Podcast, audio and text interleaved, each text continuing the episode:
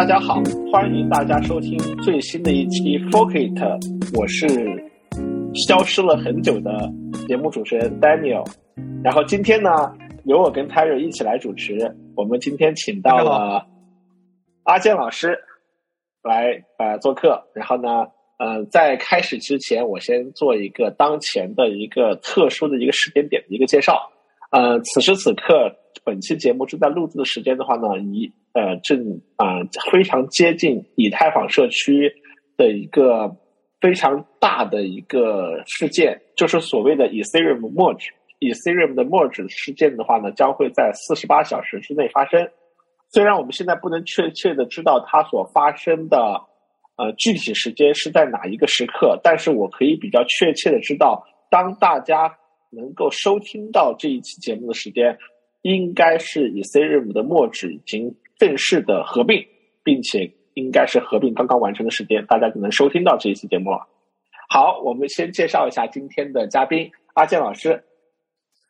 嗯，Hello，呃 f o r k i t 呃，播客的听众朋友们，大家好，呃，我叫阿健，嗯，非常高兴来到 f o r k i t 能够呃得到 Daniel 和 Terry 的邀请到 f o r k i t 来做客，因为啊、之前 f o r k f o r k i t 我自己也听过很多期啊、我发现 f o r k i t 总是能请到最啊、专业的人来聊一些最专业的话题，那么我自己也把这个当成是 Terry 和 Daniel 对我的一种认可，我也觉得非常的高兴。那么我自己呢，其实是在二零一七年啊、进入这个行业，从那时候到现在，我一直是啊、以一个翻译的身份在工作。啊、我之前从我二我二零一七年到二零二一年一直在啊、以太坊爱好者工作。现在嗯、可能很多朋友知道我也是因为以太坊爱好者，因为我在我一直在里面做啊、翻译和编辑的工作。呃，我我猜，我猜，我如果从这个时间点来看的话，就现在，呃，我可能是这个行业里面做翻译里面算是比较资深的一个人了，就是因为呃入行这么多年，一直是在做呃同样的一件事情。那么我觉得，其实我自己把自我自己认为，我也是在这个过程当中在不断的学习，然后呃也是借此去呃做了一些研究，虽然这些研究可能说不上有太有多么重要。啊、但是也算是积累积累一些对啊、对区块链本身的一些了解啊、这就是我啊、现在的一个状态。那么我其实最近的话，从啊二零二零二零二一年底啊、之后的话，我就一直在给一个叫做 BTC Study 的一个网站做贡献啊、这是一个很小的一个网站，然后上面其实啊、没有多余的内容，全部都是关于比特币它的这个技术原理以及它的啊、可能会可能拥有的一些技术的改进的这个方向啊、以及它的这个生态当中正在出现的一些有趣的技术方案，是这么一个网站。嗯，好的，好的，嗯，阿健老师，其实，啊、我知道的话，你好像，嗯，平时并不会太多的就是参加像台前的一些事情，你主要是在幕后做了一些这个内容和一些文章方面的一些内容方面的工作。所有的听众有所不知啊，就是在国内的以太坊爱好者的核心技术小圈子里面，阿健老师其实是一个举足轻重的人物。啊，为什么这么说呢？因为每当啊、以太坊社区发生重大事件的时候，大家都会讨论的时候的话呢，真正的有这些呃，我们我们叫 KOL，他们的这些观点，在整个中文社区里面，有的往往能起到一个非常至关重要的一个影响力。其实阿健老师就是我认识的这个小圈子里面为数不多的真正以太坊硬核的 KOL，硬核的这个呃意见领袖。就是 KOL 有很多，但是硬核的比较少。是的，而且老师就是其中之一。对，这个这个肯定是属于啊、Daniel 和 Terry 的这个为了节目效果而做的一些铺垫啊，就是大家听众不要太当真啊、以前我在啊、以前我还在就是还还自认为是以太坊的生态的一员的时候，其实呃以太坊生态也呃非常的精彩，大家也可以看到很多多种多样的人物和多种多样的观点。那么、呃，我觉得我自己可能在其中呃显得会相对特殊一点的是，可能我跟呃包括 Terry，包括呃 Daniel，包括之前曾经上 Forky 的呃的这些嘉宾，可能会有一个有一个共同点，就在于可能我自己本身特别关注技术和特别关注底层，也就是说，我觉得很多关于应用层的事情，不是呃，不是我在做的，这不是我做这个事情的最大的兴趣，或者说不是我在我称之为啊社区的这么一个身份的人最应该关心的事情。所以，我在这个过程当中，我本身对于啊以太坊的协议层，嗯，它的包括它的来龙去脉，包括啊它的走向这些投入了特别多的关注。我想大概是这一点可可能会让大家认为哦，呃，你会对这些这个问题会有一些理解啊。我想其实仅仅仅是这样而已。嗯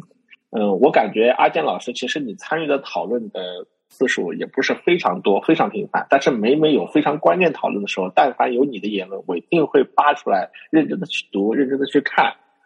呃，所以我想最近一段时间，因为以太坊末日嘛。在这个事件发生之前，有相当一段时间了，呃，整个社区里面又开始了关于 POW 和 POS 的这种争论。呃，我相信阿健老师可能参与过很多次这种讨论，你能不能对啊这场旷日持久的以年为计的这种讨论，你能不能给大家介绍一下你的立场或者你的主张？嗯，首先关于立场。那么我毫无疑问是认为，呃，POW 是一个呃全方位比 POS 更优的一个东西，呃，是全方位。我也认为这个争论其实是可能自很很很久很久以前，自我们刚刚出现有 POS 的这种想法，其实这是一个很早的这个事情，就包括在区块链领域之内，就比特币起步之后出现的 POS 的这个想法，可能大概也是比如说一零年、一二年那个时候，从那个时候开始，可能。呃，最晚的话，最晚可能就一四年了。就因为一四年的时候，其实呃，以太坊的这些，包括它的研究，包括它的开发，都已经起步了。从那个时候开始到现在，呃，我的最大的感受可能是说，在这个过程当中，虽然啊，经常会有一些新的啊言论，随着随着本身啊，以太坊也好，其他项目也好，它的它所提出的呃 POS 的这个机制的开发或者进一步的研究。啊，有会有一些新的新的想法或者新的一些意见出来，但是其实整个过程当中，POS 的一方就 POS 优越论的这一方提出的这个论证，实际上我认为是包含了很多杂质的，甚至我认为其中绝大部分都包含着是谎言。也就是说，他们其实是属于一种建立于选择性呈现事实的这么一种论证方式。也就是说，当你只部分的呈现事实，而不是全面的呈现事实的话，虽然你呈现的那部分。好像看起来是事实，但是你的这个论述是不能被称之为论证的。我在这个意义上，我把他们称之为谎言。这个过程当中，其实嗯非常非常多了，非常非常多。嗯，我给大家举个简单的例子，比如说大家经常会出现的一种声音说，啊，POS POS 它是一个新的东西，它是一个既然是新的东西，然后它是一个它它毕竟对旧的这个东西有所改进，那它一定是一个新的东西，是一个新的趋势，是一个新的未来。比如说，他们认为他抛弃掉了，抛弃掉了 POW 这种啊计算密集型的这个出块的这个过程，我们可以不用浪费这些能源，不用浪费这些呃力量去去去生产区块，然后啊所谓的更加绿绿色，或者是说啊因为这因为这个过程你不需要耗费这么多计算量，好像你的可扩展性会有所提升。其实这些都是缺失性的比较。举个最简单的例子，比如说 POS 它是一个新东西吗？这是一个非常有趣的话题，因为很多人都会认为，哦，是是比特币先提出了 POW，然后后来才有人想出了 POS 的这个想法。其实这个从技术上来说，我认为它是一种范畴上的错误。因为如果你对分布式领域的这个共识算法是有了解的话，你会知道分布式领域的这个共识机制的研究最早起源于啊兰伯特 （Lamport），他在一九八七年发表的那篇论文就是拜占庭将军问题。那么在拜占庭将军里面，他有一个关键性的结论是说啊，如果超过三分之一的参与者是恶意的话，在他所设想这个机制之下，是基于首先是一个基于投票的，然后我们有不可伪造的这个身身份证明，也就其实就是数字签名方案嘛。在这个前提之下，啊，三分之一是一个不可逾越的这个上限，就是超过三分之一的人是恶意的话，不想达成共识的话，你这个过程，你这个分布式系统就没有办法达成共识。那么接下来就出现了所谓的这个实用的拜占庭容错的算法，也就是在这个不超过三分之一的。啊，参与者是恶意的这个情况之下，啊，我们想想，我们有没有一套算法可以去达成这个共识？那么，其实这些拜占庭容错的这个算法，他们它都是基于啊这个身份和数这个数字签名体系。所以其实你可以认为当时的拜占庭容错算法就是现在所谓的 POS 算法的前身。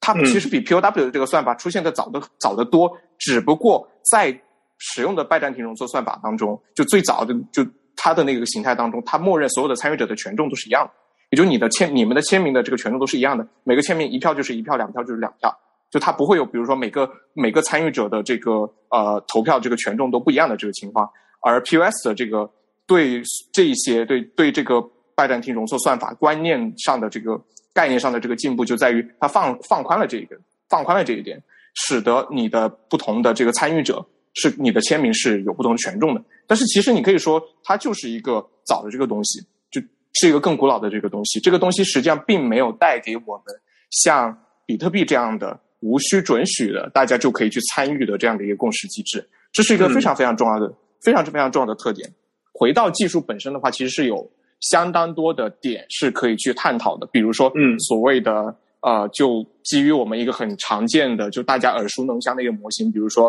啊，安全性和可扩展性和和这个所谓去中心化的这么一个这样的一个三个三个维度去比较它，其实你可以比较出很多内容。嗯，呃，阿健老师，OK，我我我想问一个问题，就是说你刚才也提到了，就是我觉得从不可能三角这个方向。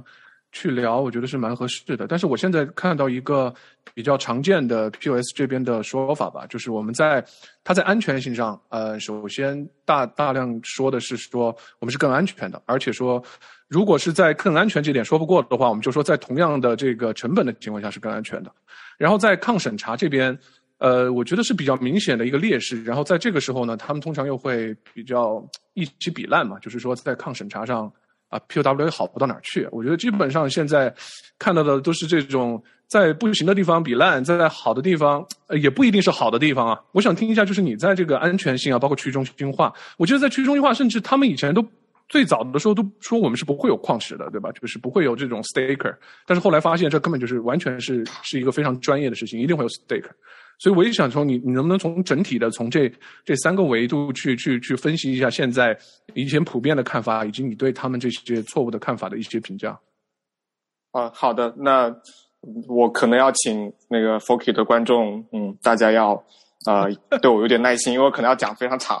对，因为 我之前非常好，对对，因为我之前已经说过，就在我自己接触到的所有关于啊论证 POS 更优越的这个论证当中，其实你都包含着大量的这种。啊，缺失性的比较或者选或者这种选择性的这个比较，那么我大概其实可以一方面一方面说，就真的你啊，按照我的角这个角度，我先把结论摆在这里，就你找不到任何一个维度上 POS 会比 POW 更优啊，我为这句话负责。呃，OK，然后首先我们比如比如说，首先我们来提一个安全性，就是说呃，一个很就很很就是现现有的对所有对 POS 的这个安全性的这个研究的话，就会基本上都会提提到一个很基础的这个点，这个点的这种攻击，我们叫它。呃，state grading 就是权益的研磨，或者叫理性分叉。它的意思是什么呢？它的意思是，它其实基于最早的 POS 的这个算法是呃搭配最长链共识的这样的一种机制的这个情况之下，当时他大家就发就发现了，虽然你安排了，因为你现在你已经是 POS 了，对吧？所以大家不是用 POW 这种竞争性比较谁足够幸运、比较快提出下一个区块的工作量证明的这样一种方式。不是比拼大家谁更快找出一个符合难度要求的随机数，那么你就现在你就要做的事情是，我要根据这个时间就把，比如说把一段时间切成十二段，切成三十六段，每一段我要安排一个出块者，你就在那个时间点出块，或者是呃，这这是一种方式啊。另外一种方式，比如说是，比如说最早的这个 PP Coin，就它点点币，它的这个方式就是说每个人都拥有一个 UTXO。那么每个 UTXO 的话，它是有一个面值的，以及它长期没有被花费的这个时长，是这个叫 B 零 Coin Age。那么两个因素决定了你能不能用这个 UTXO 来成为啊下一个区块的出块者。呃，包括它其实可能中它中间还是需要做一些做一些计算，但是最有意思的点在于，呃，在于什么呢？在于你在 POW 里面的话。它的这个属性，我们有一个非常专业的名词，叫做 progress free，就是无过程性的。什么意思呢？你现在出了这个块儿，不管你这个块儿的你的哈希值你怎么给它调，你试多少次，它其实不会影响下一个块儿当中你挖到下一个块儿的概率，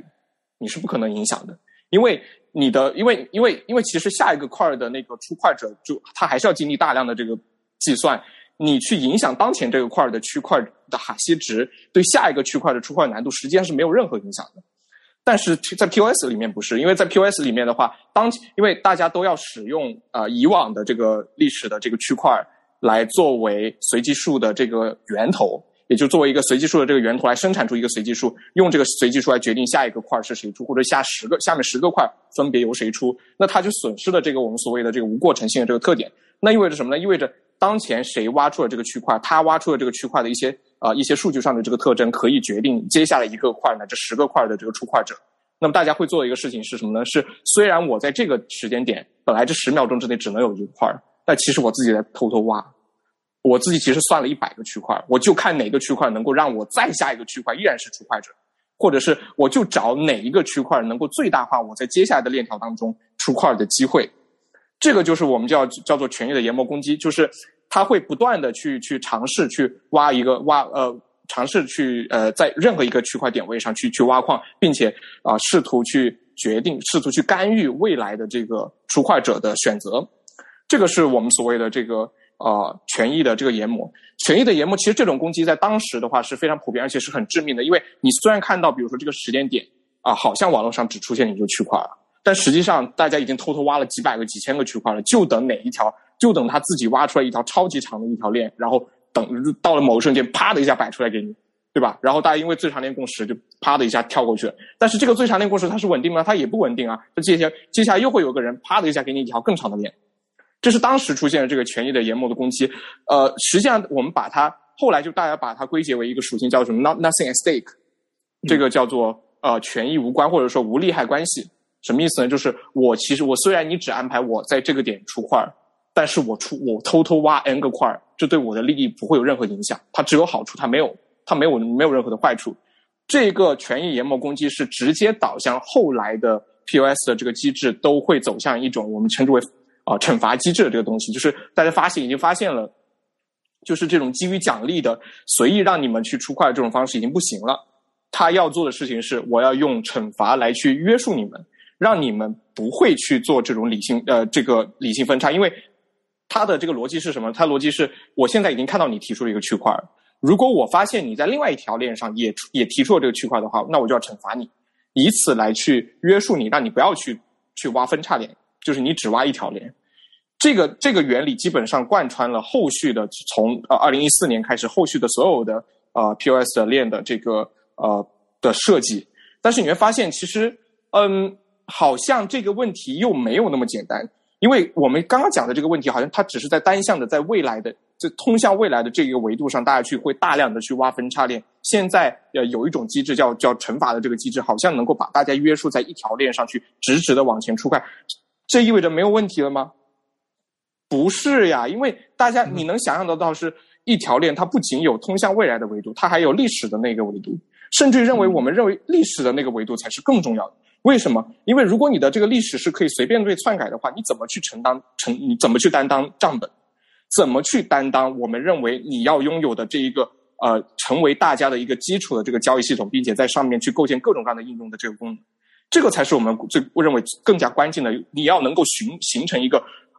不可篡改的账本，一个不可篡改的这个历史。有了这个历史的话，我什么都不怕。我对于一个普通的一个用户来说，我绝不担心我的钱会丢失，因为所有的历史记录都是可靠的。而私钥，而呃数字签名这些密码学方案，给了我迄今为止可以媲美其他任何的这些财产系统，比他们更优的这样的一种财产属性。那么，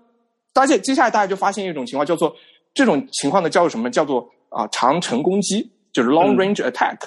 这个长程攻击的这个意思就是说，虽然你可以防止大家在好像在一条链上，现在你好像让大家能够在一条链上出出块了，但是你没有解决问题。为什么？因为我可以从你的创创创始状态，从那个创始状态当中挖出一条更长的链出来。这条链不一定更长啊，这条链不不一定更长，但是重点什么？重点是你没有任何形式上有效的方法来去对比这条链跟这条新挖出来的链跟历史上大家一直在用的那条链到底有什么差别？这个是最关键的这个属性。这为什么？这意味着，比如说我作为一个普通的这个呃 POS 链的这个用户，当我的节点同步上一条链的时候，我实际上并不知道这条链是不就是不就是当是不就是一贯以来大家一直在通过 POS 的这个共识去参与的这么一个链条。我也不知道它是不是它是不是啊？另外有一些人挖出来的，有一些人说，那你是不是可以观察签名啊？因为每个区块都带有这个 POS 参与者的这个签名嘛。刚好大家就大家刚好就这个就又跟另外一个东西联系起来，就大家发现一个很有趣的事情。就是所有的 POS 的这个验证者，你是不是要把币锁进去？但你锁币进去是为了什么？你是为了赚钱，对吧？赚了赚了钱之后，你总要有一天你要把它拿出来花，你总要有个解锁。如果你不能解锁的话，它就变成一个单向的这个过程，没有人会愿意去参与这样的算法，因为这意味着完全没有任何好处嘛。那么一旦是有一个你的这个币会有一个释放的一个时间点，在这个释放的时间点之后，这个链的所有在共识层面设置的惩罚对你来说不再有任何意义。因为我的钱已经取出来了，你们惩罚我什么？对吧？我的钱已经取出来了，那你这个时候你就没有办法对我施加任何惩罚了。前面说的那种通过惩罚来使得一个人稳定在一条链，只在一条链上出块的啊，出块的这个只在一条链上签名的这件事情本身就不成立了。这个就是大家发现长城攻击它跟以前我们发现的一种特殊攻击的形式叫做就私钥攻击相结合的一个过程，就是一旦你的。POS 的这个参与者，当他离开了这个离开了这个共识层，当他离开了这个共识层的这个约束的范围之后，你对他的这个行为，这个这个私钥的行为，实际上就没有办法有任何约束。那么这个时候，完完全全可以有人，比如说他就像一些人手上去购买一个旧私钥，购买这个旧私钥可能是非常便宜的，因为你的私钥现在你如果有钱，你把钱全部转走嘛，我只只要只是要你一个私钥而已，我并不要你的财产。有了这个私钥之后呢，有这个旧私钥之后的话，我就可以伪造跟以前的链一模一样的链条。所有的交易我都可以重播一遍嘛？那我所有的这些签名我都可以重新放上去一遍嘛？到底哪一条链是真的？到底哪一条链是真实的？在这种长城攻击之下的话，你会发现现有的所有的 POS 的这个算法实际上都不能解决这个问题，就不能从技术上去解决这个问题。包括比如说我们现在知道，呃，以太坊的本身它的这个 Casper 的这个算法，它经历过了很多的啊演进了。当然，它最核心的一个概念是基于惩罚，基于惩罚约束你们在同一条链上出块。基于惩罚来去呃确保你们会定期的达成共识，其实它的这个基于惩罚这一套算法的整个概念上，就是设计的这个复杂和精巧的这个程度，可能应该被为一被列为当前的这个 POS 机制的第一名，就是非常的精巧，而且把它原因把它基于这个基于惩罚的这个概念发挥的淋漓尽致啊，比如说比如说什么，比如说你提出两个互相冲突的这个区块，那么我要罚你。比如说，你提你你你你你在这个呃，就是我们称为 Casper Casper 投票啊，就不是不是出块的这个投票，而是对对呃对以往的历史区块的一个检查点的这个投票，就是大家这个检查点呢，就相当于什么呢？相当于大家要定期的去刷新一下它的创始状态。啊，原本的这个创始状态可能是零号区块，那现在呃过了一百号区块之后，我们大家集体同意三分之二的这个投票，我们就把。一百号区块变成一个新的一个大家的所有的状态的这个建构的起始点，那么这个一百号区块它就变成了一个啊新的创始区块，你可以这么认为，这就是检查点嘛。它就让嗯它的它的这个 Casper 的这个惩罚的意思是说，你但凡出现了一些在这个呃检查点的投票当中的不轨行为啊，这个这个包括就是它的这个双重投票和环绕投票，具体来说呢，就是你会不会投票两个相互竞争的这个检查点。以及你在投票这个检查点的时候，你有没有跳过跳到另外一条分叉链上去？就你一开始投的检查点是 A 链，但是你后面的一个检查点居然你跳到 B 链上去了，那么这就说明你有问题啊。还有一个更加有趣的惩罚是什么呢？是当整个当整条链没有办法去达成一致，没有办法达成共识的时候，它会惩罚所有参与者。注意，是所有参与者，不是那些不只是那些不在线的参与者。他要惩罚所有的参与者。大大家，如果你懂博弈论的话，你可以想想这是为什么？为什么他要惩罚这些呃这些在在在线的？他要阻止这些在线的参与者通过不转发其他人的区块和签名来陷害其他人。得到了吗？就是我在线，然后你不在线，那么本身共识算法对你的惩罚是比较严重的。那你在不在线，这个是通过你的签名，呃，在某个时间段出现你的签名来去证实的。那么，如果对我是没有任何惩罚的话，那么我就会通过不转发你们的签名，对不转发你们的签名，长期让这条链处在一个没有办法确认共识的这个状态，来去呃，一方面罚没了你们，对吧？呃，一方面那相当于我自己的这个权重就变高了，他要阻止你这样，所以他就对你也施加一个惩罚，然后然后用这种惩罚，用这种呃惩罚来去不断的淘汰掉那些不在线的这些呃参与者，然后重新让它同步。但是就是你就算把这些所有的一套全加起来，就就把它们全都加起来，其实它还是没有办法应对我们所谓的这个长城攻击和旧四幺攻击。因为为什么？因为所有参与者，你总有一天你会退出这个系统，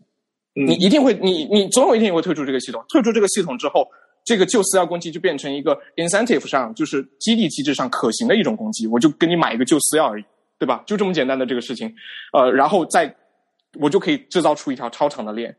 那么这个属性，这个属性在呃，其实大家已经得到，应该说已经得到一个非常充分的讨论了。因为实际上你可以观察，就看很多以前的这些资料的话，我不知道它最早是在哪一篇文献当中提出，但是我自己知道有一篇非常重要的文献是在二零一二零，其实那篇文献的原始版本应该在二零一一五一四年就出版了，后来那个作者他在二五二零一五年又重新修改了这篇啊、论文，那篇文那篇名字叫做 On Stake and Consensus。就是论权益与共识这篇文章非常重要，就是他把他在二零一五年的时候，等于是把所有我上面谈到所有这些攻击，实际上都总结了一下。那么他最终得到的一个结论是说，呃，最终得到一个结论是说，这种长城攻击实际上代表着对对 POS 攻击的这个最最终极的这个形式，而且它是可以叠加的。比如说，我还听过有一位朋友提出过非常一个一个一种非常有意思的攻击，叫做什么呢？叫做散币。散币攻击就是我搭配长城攻击的同时，我给这些人空投币，哦，让这些人来去支持我的链，而不是支持原来。比如说，我现在要分叉以太坊了，对吧？行，我不仅是让你们原本有这么多币，而且我还要给你们发币，多给一点啊，这个过对多给一点，然后在这个过程，我甚至比如说，他还可以搭配一些其他的一些我们称之为在社会共识上的一些攻击，比如说呃，跟大家在发发动这个宣传战，就是以太坊基金会那帮人把 P 把我的把我们的这个链搞崩了，就是他、嗯他们不行，所以我们就所以我们要革命。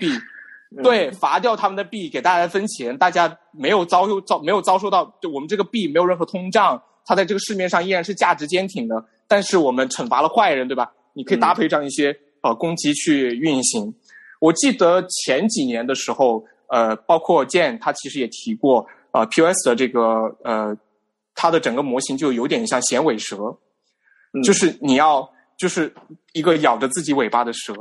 你的你的账本要安全，那么你的共识机制必须安全。但是你的共识机制必须安全的，要想安全的话，你的账本又必须安全，所以它们嗯构成一个衔尾蛇。当时二零一五年的那篇文章的这个作者，实际上也得出同样的结论。他说，为什么权益证明的这种机共识机制是不安全的？因为它要依赖自己想要形成的那个共账本来去施加它的惩罚。大家可以跳到另外一个账本上去，大家可以发动一个长城攻击，去分叉你的这条链。在这条分叉链上的话，你在原链上所有对它的惩罚措施都不奏效。在这种情况之下，你怎么能说你的共识机制是安全的呢？所以大家把它归归结为一种循环论证，就是说你的你的账本需要是安全的，就需要你的呃就需要你的共识算法是安全，但是你的共识算法是安全的，又要求你的账本是安全的。注意，我这里用了两个安全的词。假设这两个安全这个这个词在概念上是完全一样的，在定义上完全一样的话，这意味着什么？这意味着它就是个循环论证。但是实际上，现在的以太坊的这个 POS 算法支持的，就包括维塔利本人，他其实认为这不是一个循环论证。为什么？因为因为这这一句话当中前后两个安全的这个定义是不一样的。他认为的后一个安全，就是这个账本必须安全的这个定义，跟共识算法安全的那个定义是不一样的。他认为是什么？这个账本要安全，基于的是所谓的社会共识。是一个社会共识，这个社会共识决定了我们都认可这一条链就是以太坊，所以基于这一点的话，我们再在这个基础之上去形成一个呃所谓的这个呃以太坊的这个呃 POS 的这个共识的参与的这个流程，来去进一步决定接下来这条链是处理哪一些交易。他是认为他是他是他是有这样的一个认为，但是他没有办法否认的是什么？他没有办法否认的是所有人。如果你不是一直在同步这条链的话，如果你不是整个流程从它创始块开始一直在同步这条区块链的话，你确确实实没有办法分辨一段时间以前两条同样形式上相同的这个链到底哪一条链是真正的以太坊，这是技术上你没有办法去去去做到的，没有办法去达成这个共识，所以他提出了一个所谓的弱弱主观性的这个概念。这个概念可能大家听过，他的意思是什么？就是你的你的节点必须保证每四每四个月时间上一上一下线，就四个月，就你不能超超过四个月时间掉线。一旦你超过四个月时间掉线的话，你就要向一个你信任的，注意你信任的一个节点来去给给你同步这个链。也就是说，也就是什么？你不管你是同跟谁去同步，你四个月以前断掉的这条链，你都是在事实上相信这个给你提供区块链数据的节点。这个就是所谓的弱主观性，就是它没有办法达到像 POW 一样的这个所谓的客观性。客观性什么？其实我压根不必信任任何向我提供区块链数据的节点。为什么？因为我可以独立的从创世块开始，一直验证，而且是轻量级的验证到最新的一个区块。谁想骗我，其实都没有用，因为事实，因为最终来说，POW 它的整个共识的这个模型，都它的整个的激烈这个模型，都使得大家最终只会凝聚在一条链上。这个就是我们所，这个就是我们认为，呃，POW 它在安全安全性上的一个一个表现，一个证明。但是你在 POS 的这个它的整个链的这个呃它的整个共识算法运作当中是做不到的。你最终来说，依然得依赖于所谓的社会共识。你最终依然得依赖于所谓的这个信任因素。只要你要长期掉线的话，你就会，你就要，你就会受困于这个所谓的这个弱主观性关系。你必须信任一个向你提供区块链数据的这个节点。这一点为什么重要？因为它就意味着实际上你的共识是会不断的衰弱的，会不断的衰弱。因为最终来说，大家的这个信息源会中心化的趋向于那一些。那么长时间以来都没有掉没有掉线的那些人，他不像他不像 POW，因为 POW 的话，大家会不断的累积共识上，就是共识上大家不断的把工作量累积到同一条链上，然后所有的这些加入的这个节点，他们都不需要关心，他们不不需要信任其他人，他们只需要自己用计算机把所有的数据全部都验证一遍。验验证它的这个形式上的这个有效性，然后最终它就能够断定这是一条有效链。所以它在社会共识上，它是一个不断累加的、不断叠加、不断凝聚的这个效果。在这个点上，就你可以说它是，就这这两者就这两者到底意味着什么？我觉得大家其实可以自己去想一想，为什么我们认为啊，我们想要区块链来解决什么问题？我们是不是仅仅只是说啊，我们需要一个大家经常去检修的一个机器，还是说我们希望找到一个最基础的这个？啊，原则在这个最基础的这个原则之上，区块链可以当成一个全全时无休的一个处理的这个系统，来去持续的这个出块，持续的向我们提供这个最基本的这个服务，然后在这个过程中持续的凝聚共识。我们希望他做的是这个，对对，所以这对，所以这个这个，所以这个你在这个安全性，你是根本根本其实就就没有办法比它跟 POW 它的安全性根本没办法比，而且尤其是我这个时候必须这个 Terry 和。Daniel 必须容许我多说一句，就我最痛恨的，也是呃最常见流这个流传的一个谎言，就是就是就 Vitaly 自己提出的一个一一种论证，说为什么 POW 不安全？因为 POW 你只要租百分之五十一的算力，你就能攻击这条链，你就能发动百分之五十一攻击。然后，但是如果你要攻击 POS 链的话，你需要买下呃百分之五十一的这个币，或者是百分之五十一的。这个呃，所有的这些 POS 参与者的手上的这个押金，嗯，这不是赤裸裸的缺失性比较吗？你在比较是什么？你在比较的是 对 POW 发动一个短暂的，比如说几个小时的，或者是几十个区块的临时审查，跟永久摧毁一条 POS 链它的这个成本，对吧？你你你这你这明显比较的就是两种不同的事情啊！如果如果你如果你只是租用百分之五十一的这个矿机的话，相当于只能临时的去发动一个审查攻击。或者短暂的去发动一个所谓的这个双方攻击，那么我我们要问的是，然后呢？你你租用了百分之五十一的这个矿机，假设你真的能租啊，首先这一点在现实中其实也是不成立的，因为你可以看到有一个网站，这个网站叫做百分之五十一攻击成本，这个五百分之五十一攻击成本就明显的告诉你租租所谓的租百分之五十一的这个矿机，你到底需要多少成本？其实大家可以看一下，那么几千美元、几万美元这种都有。如果攻击成本真的这么便宜，为什么没有人这么做？真的，为什么没有人这么做？就他手，他有很多不可克服的这个困难，比如说这个实验的，就网络实验的这个困难，对吧？我们暂时先这个不提。假设你真的能租啊，假设你真的能租，你租用的这个攻击的结果是什么？大家经历过几个小时的混乱，结束了。POW 这个 POW 最长链共识继续让继续把大家让大家推进凝聚在同一条链上，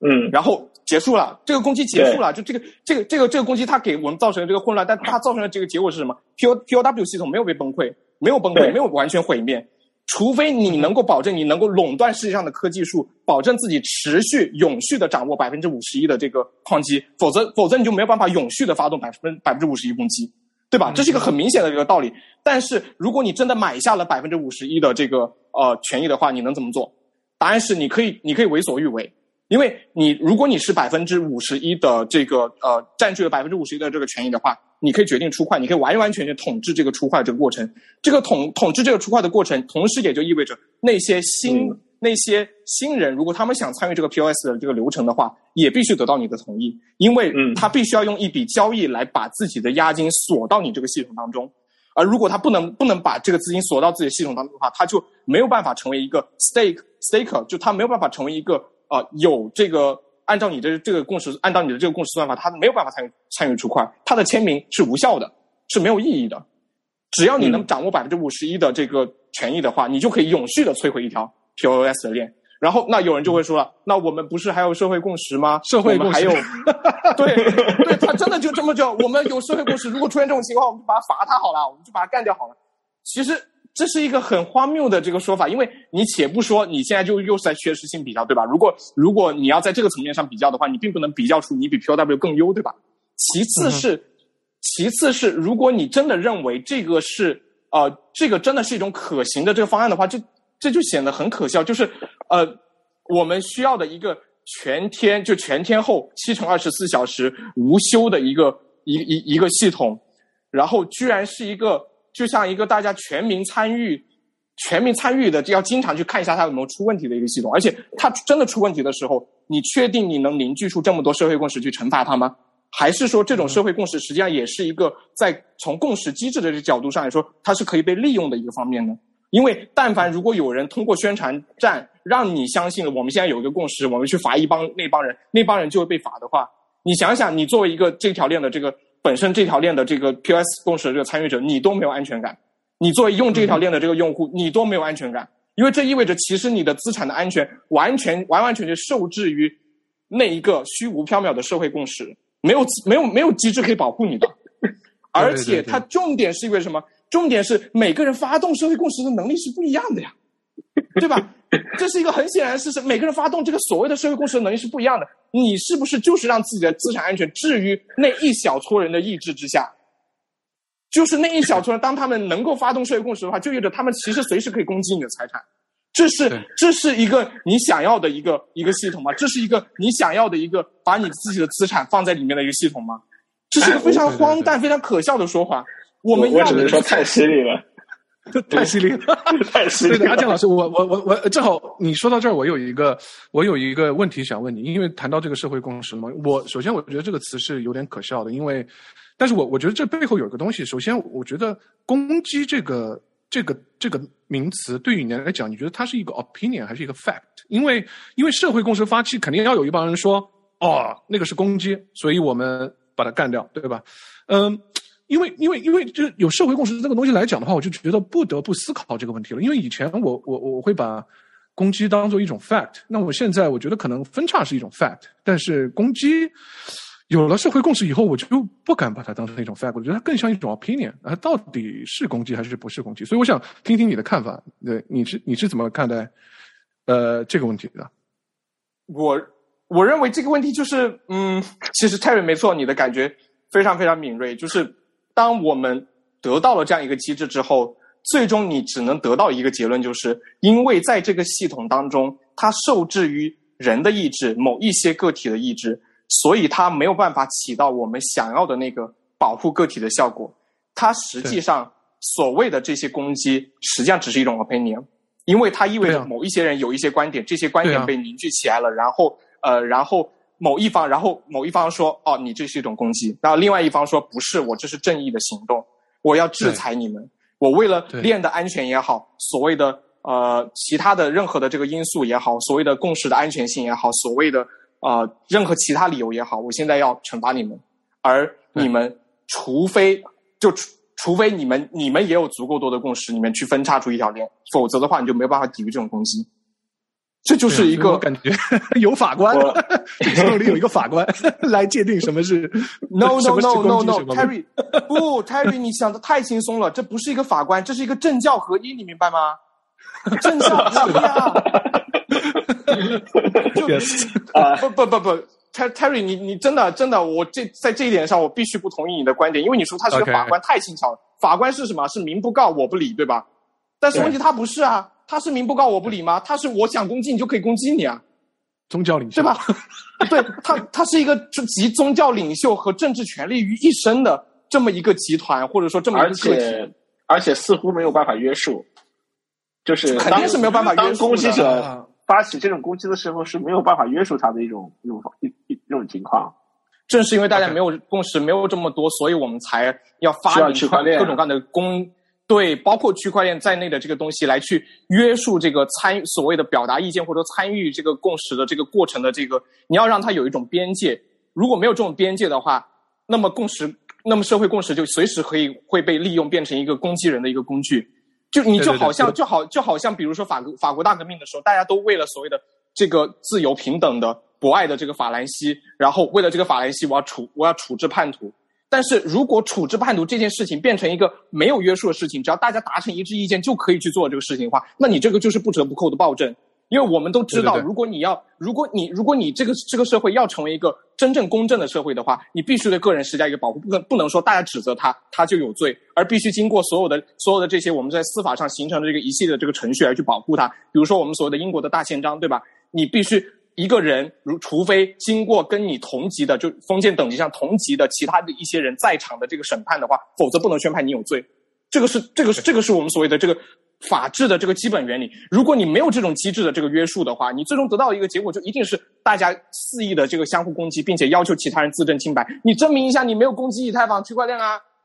对吧？你但凡你不能自自证清白，然后我就要攻击你。我我因为你刚才讲的有点长嘛，我我我记下来，我还想还想问你，因为就是这个也是在在市面上比较多的，可能是刚接触的一些一些问题吧。就是说，呃，他们为什么能相信 POS 更安全？因为他们并不并不懂得这这一套理论。当然，你你您讲了以后，他们可能会会了解一些，但是他们更直观的感受是说，OK。呃，这个 POS 链现在这么多，呃，我也没有你们说它有这个这样这样的缺陷，这个长城攻击 Nothing Stack，但是没没有没有没有发生啊，对吧？呃，但是反而就是 POW 的这些呃小币啊，经常呃有时候就看到百分之一攻击了，所以他们就呃就很容易得出来这个 POS 就是更安全的这种这种结论。呃，我觉得就是呃，你作为这个从业者，有什么可以再呃再给他们解惑一下，就是这个。这个到底是怎么回事儿？对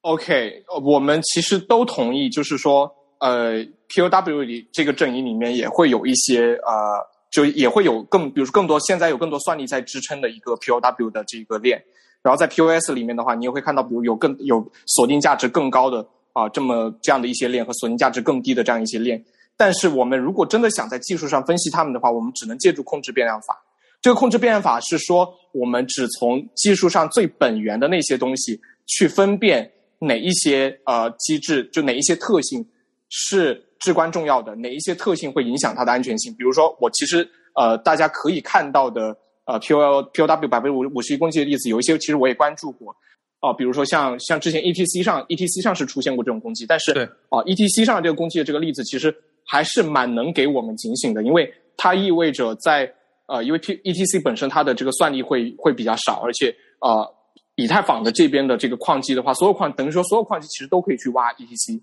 对，所以的话，也就是说，其实你占有的这个算力，实际上只是整个网上整个网络上能够去挖你挖你这个链的算力的一小部分，这个部分可能不会太大，所以那你的这个共识就就有安全性的这个风险。但是你仅仅只从说最终的这个结果上。呃，去看说说 P O P O S 就因此会显得更安全，我觉得这这其实是不能成立的，因为就极端一点来说吧，假设你自己运行一个只有你一个人运行的 P O S 算法或者 P O A 算法，它是安全的，就它所它所有的已经达成的共识都不会被颠覆，因为你没有必要颠覆你自己。但是你并不能证明它的安全性，或者说安全性这个词，在我们真的要讨论这个问题的时候，我们需要给它一定的约束，给它更明确的这个定义，来去真正去详细的从技术上去思辨这个问题。而不是没有被攻击，并不能证明就是就得出结论，它就是安全的，对吧？对，我想到一句话，就是大概可能描述这种场景，就是抛开剂量谈毒性，就是耍流氓。我觉得我们整个的这一大块啊，就是讨论啊，其实都是在聚焦在 POW、POS 安全性上。然后我觉得阿健老师前面，就我我帮我帮听众梳理一下啊，阿健老师前面的话，呃，谈到了 POS 上带的一些从从娘胎里带来的一些一些一些问题、一些缺陷和后续的一些一些补救方案，包括 Nothing and Stake、Long 啊，就 Long Run Attack 这些攻击。其实阿杰老师你都不知道，就是我们有的时候在做一些呃面试的时候啊，我们如果如果对方是一个候选人，他在面试的时候，他我我们他要是说自己比较研究过共识算法，然后我我我就真的会问你，给我解释一下什么是。呃，达成攻击，什么是 nothing at stake？然后甚至包括你给我解释一下什么叫做弱弱主观性，然后我我可以我去通过对方在如何去能够给我解释清楚这些概念的时候，来了解对方是否真的理解一些嗯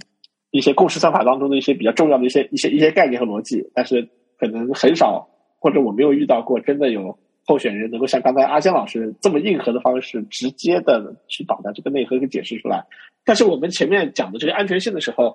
嗯，经常我会遇到，呃，这种呃 POW POS debate 的时候，嗯，P 当然攻击 POW 的就是你有百分之五十一的算力的掌控你就可以去攻击，但是。呃，他在证明自己 POS 不可以发动攻击的时候，他总是会说啊，我们虽然有这些攻击，但是我们想构造这些攻击是很难的，这这没有被构造出来，而且想要真的去构造出来，它的难度非常非常高，以至于你无法证伪。就是就是 POS 这边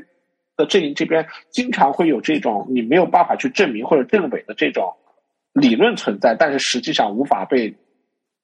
轻易构造出来的这种证据。当做他们的实锤来公来证明他们其实不太有这种情况出现。呃，我觉得这些朋友应该算是求锤得锤的一个例子，就是就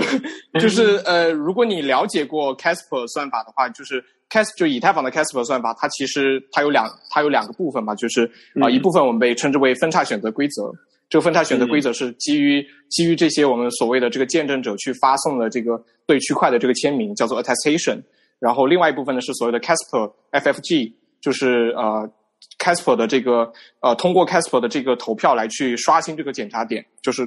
不断刷新这个检查点的这个部分，它分为两个部分。这两个部分本身它在研究上它其实有经过呃挺多的改进的，但后来的话它其实基本上它呃形成了一个表述，就是说我们的这个它的呃安全性的话，我不太确定它的这个最原最。准确的那个表述是是什么样的？是他他好像我我约莫记得，就如果在这方面，如果在这个表述上犯错的话，请大家不要责怪我，因为我好久没看了。就是他说他的安全性是不基于呃时间同步的假设的，就是时间上呃异步也是可以的。然后但是它的活性的话，就持续出块的这个活性的话，这个是基于所谓的半同步假设。也就是说，你的你的这个你的通信的这个时延是有上限的。虽然这个上限我不一定知道啊，但是你这个时延是有上限的。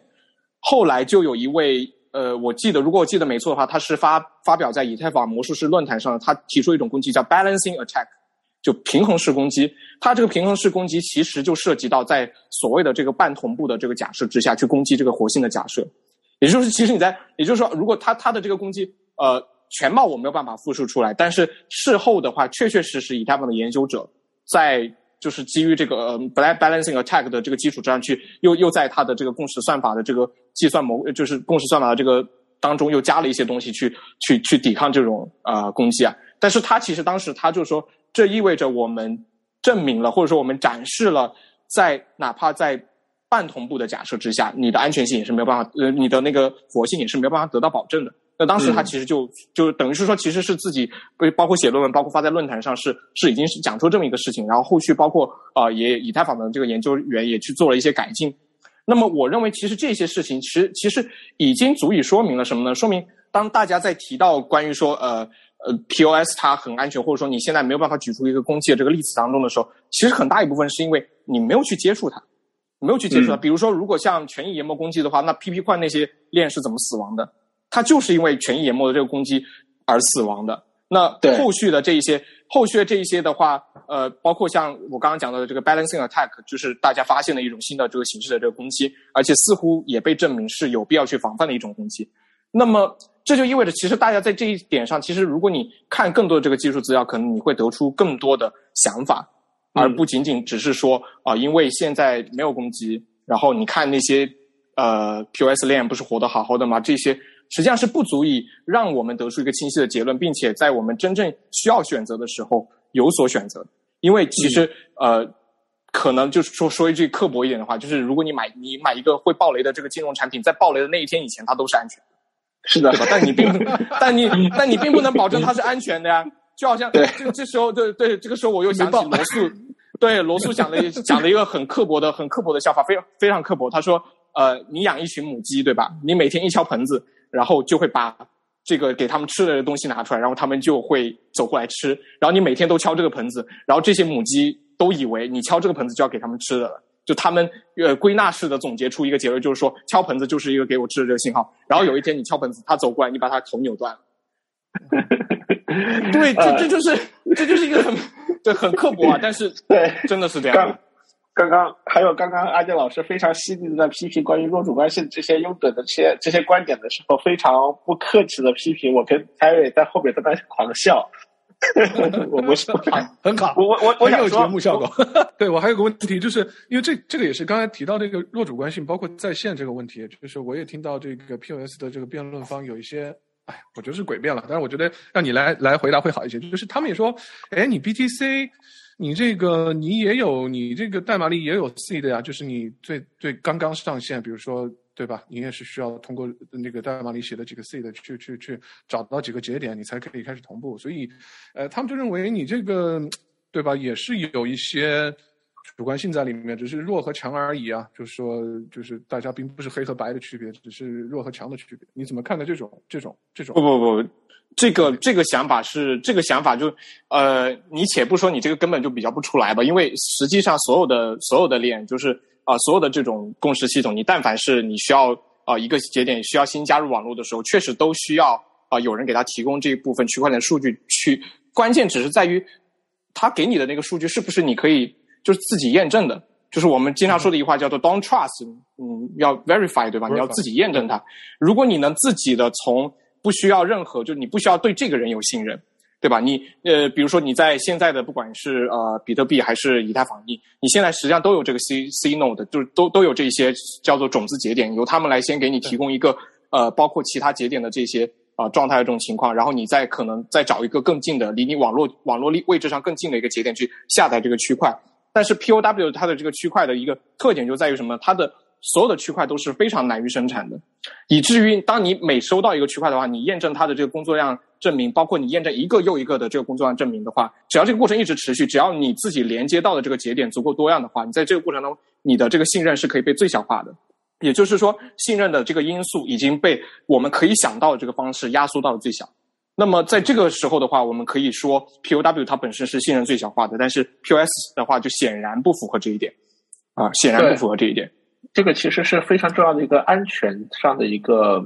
一个非常重要的一点，就是当你要保证安全性的时候，你的基于你安全性的一些假设是要最小假设，你不能假设一大堆东西来决定你是安全的，你反而是要尽可能假设最少的东西才能去证明它的安全性。那我们安全这块其实已经聊聊得很充分了。其实，其实前面我们在说的话，就是区块链的一个核心的话，除了安全性，还有去中心化，还有效率。我觉得效率的话，其实是不用谈的东西，因为 POS 做了这么多的妥协，主要就是为了效提升效率嘛。但是在去中心化这一点上来讲的话，其实以也一直有这一次好像效率没有提高。对，阿健要不要介绍一下？呃呃，这个可能也就是大家的一个误解。嗯嗯。呃，就是 Terry 其实对啊，就是呃，我我不知道 Dan，我知道我不知道 Daniel，呃，就是没错，你可以说在一个我说 POS 到 POW 的共识效率应该是有一定的提升的。没有提升，没有提升，这是一个这是一个嗯对，这是一个通行在所有这个区块链的这个所有社区当中的一个误解，就认为 POS 可以提升可扩展性。我自己其实，在二零一九年五月份开始，然后我就说，其实这根根本就是根本就是错的，不可能。为什么？因为你想一个很简单的问题，固定就是我们要比较的时候，我们假设，比如我假设这个呃大家的这个节点对吧？大家节点都是一样的，一样的硬件条件。那么你的节点的硬件资源无非分配到两个方面，一个是共识，共识的这个验证。注意，你做一个普通节点，你你你要做的第一件事情是所谓的这个共识的验证，就是人家出一个人家出一个块，你这个块到底是不是一个有效的区块，对吧？第二个事情叫做呃，第二个事情叫做交易的处理。那么你就做两件这这两件事情。那么你想象一个很简单的这些事情，假设你在共识处理上花的资源更多，是不是你的交易的处理的这个这个资源就更少，你的性能就要下降？是不是？固定变量，我们控制变量法嘛，我们控制到你的你的节点，就你的节点的这个资源的这个总量，如果是不变的话，你的你的共识验证的这部分的资源开销的增大，就意味着你的交易处理的这个资源的变少，以及你的吞吐量的变少，对吧？这是一个很显然的这个事实。那你从中你就可以推出来，所谓的 POS 能够提升可扩展性，根本就一派胡言。为什么？因为 POS 的共识的验证比 POW 的开销大不知道多少。很显然啊，POW 这个验证的话，你只需要。实际上，你只需要上一个区块的这个海西值，然后你跟现现有的这个区块的这个呃这个呃他给你的这个 nonce 嘛，对吧？你你算一次海西值，你这个区块你就知道它是有效的还是无效的，对吧？这个是 POW 这个验证出就这个区块的这个验证，你只需要算一次海西值就行了。这我们我们不涉及这个交易的处理啊，就只是说区区块的这个验证。然后，那你在 POS 里面你会怎么样？在 POS 里面你要验你要验证一个呢？你你你要你不只要验证一个啊，就是比如说你在。呃，假定你是在一个 DPoS 的这个算法，或者说呃委托式呃 POS 的这个算法当中的话，你要你要验证，比如说一百个签名，你要验证一百个签名，或者说你要你要验证一个聚合签名，在这一这一个聚合签名当中是凝结了十个或者一百个或者比如说六十四个，对吧？说个超过三分之二的，嗯，对对对对，就是比如说我们就用就拿一个呃。比如说，就拿一个呃，现在以太坊的这个 POS 下的这个出块的区块这个单位，我们叫 slot，对吧？一个 slot 它可能有三十二位验证者，那你要验证三十二位验证者的签名或者聚合签名。注意，你是一个你在验证一个签名啊，还没完。我们你你认为验证签名只是这个共识开销的一部分吗？不是，呃，全部吗？不是。这你验证完他们的签名之后，你还必须做一件事情是什么？你得知道这些公钥有多少权重啊。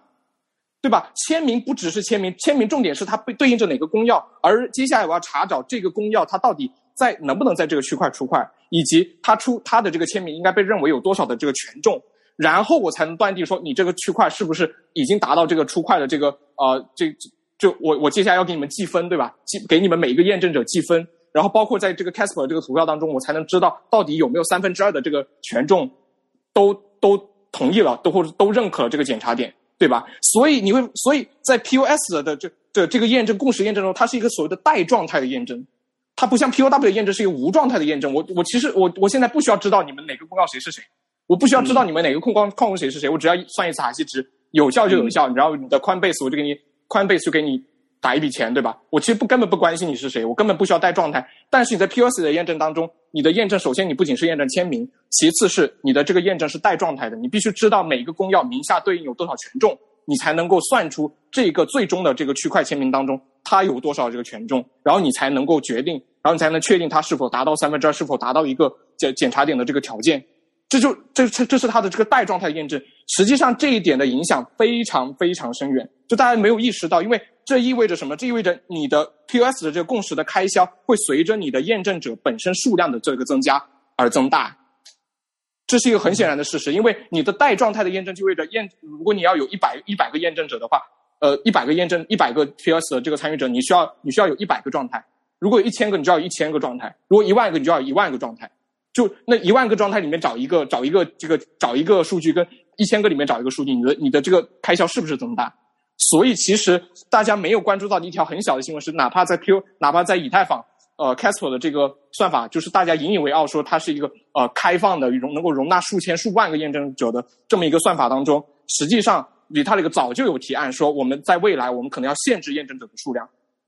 为什么要限证者限制验证者的数量？验证者不是越多参与越好吗？就是因为它的，因就是因为它的它的这个验证效，如果你的参与者数量越多的话，它的这个验证效率会变得更差，所以他才要去做这个限制。这是一方面。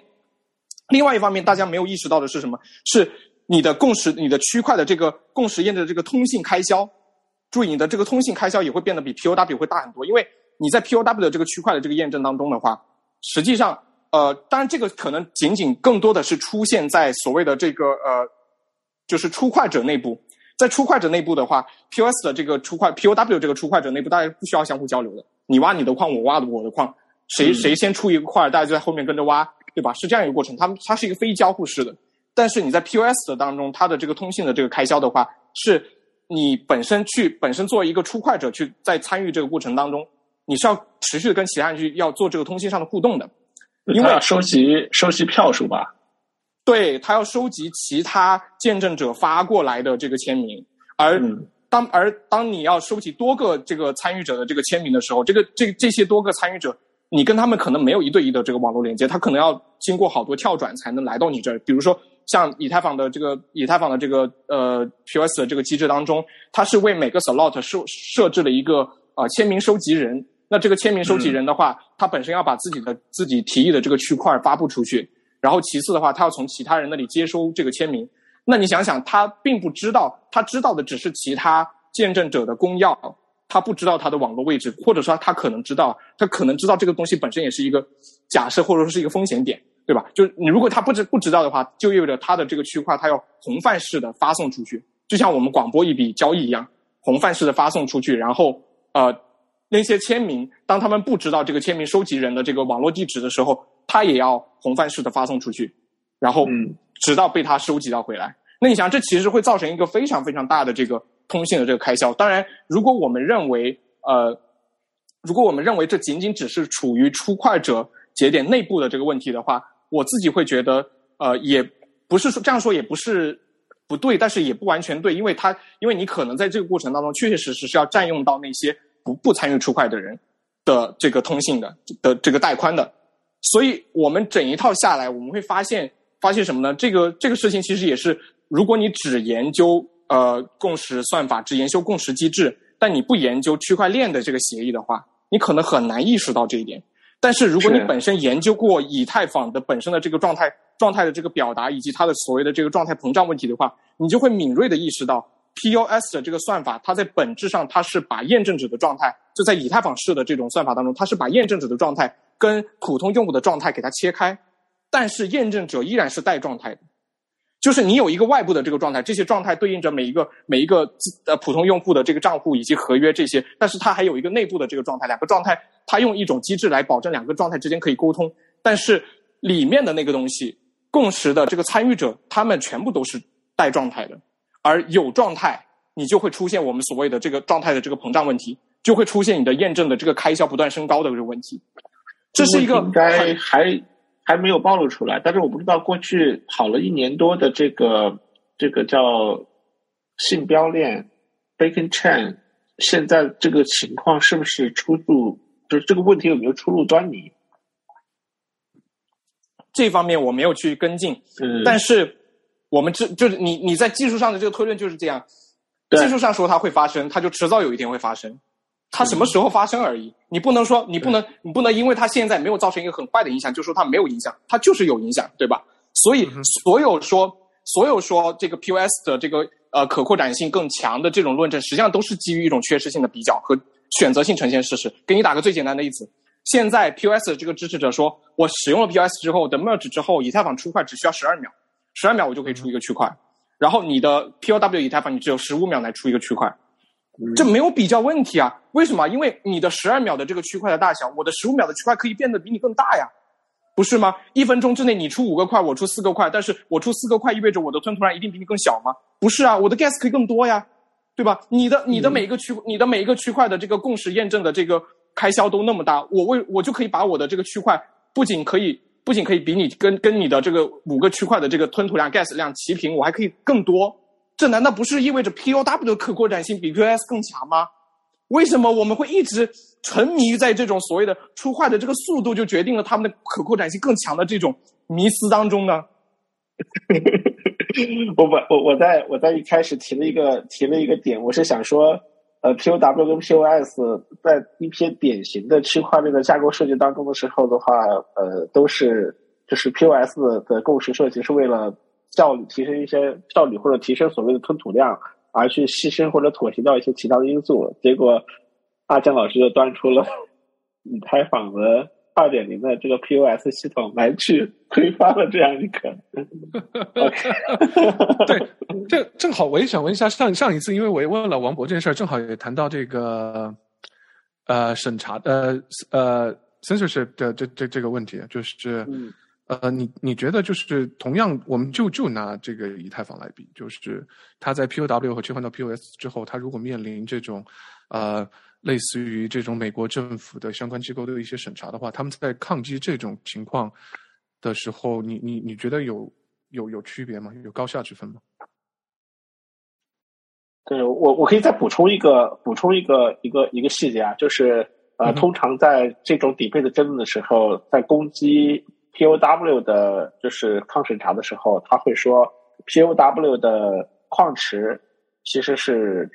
是实实际上是由几大矿池来去掌控，甚至呃呃比较大的矿工实际上是被或者说比较多的矿机是被背后的能源大资本掌控能源的资本来去掌控。基于此的话来说的话，它也没有一个非常好的反审查基础，它容易被被被审查。这个是这是在底背当中的时候，POS 阵营来去攻击 POW 阵营的时候的一个一个一个一个点。当然，我们也看到了，就是上一次讨论上一上一次节目讨论的时候，开始提到的，就是当出现主权 OFAC 这种机构来去审查的时候，POS 也会面临这个问题。呃，我的想法是我对这个问题肯定是不专业的，但是我其实就想提醒一点，你在 POW 当当中参与出块这个过程的话，它其实跟你的身份没有关系，因为你公钥可以每天换一个，每秒换一个。但是你在 POS 当中的话，你是你是没有办法做到这样。你你的确能够不断切换你的网络地址，但是你的身份一直是一直是那个身份，所以它可以基于这个身份一直一直在持续的在在跟踪你，这是没有问题的。你的你的你的资金离开了这个内部的这个呃 POS 内部的这个状态，进入到外面的时候，它也是一个，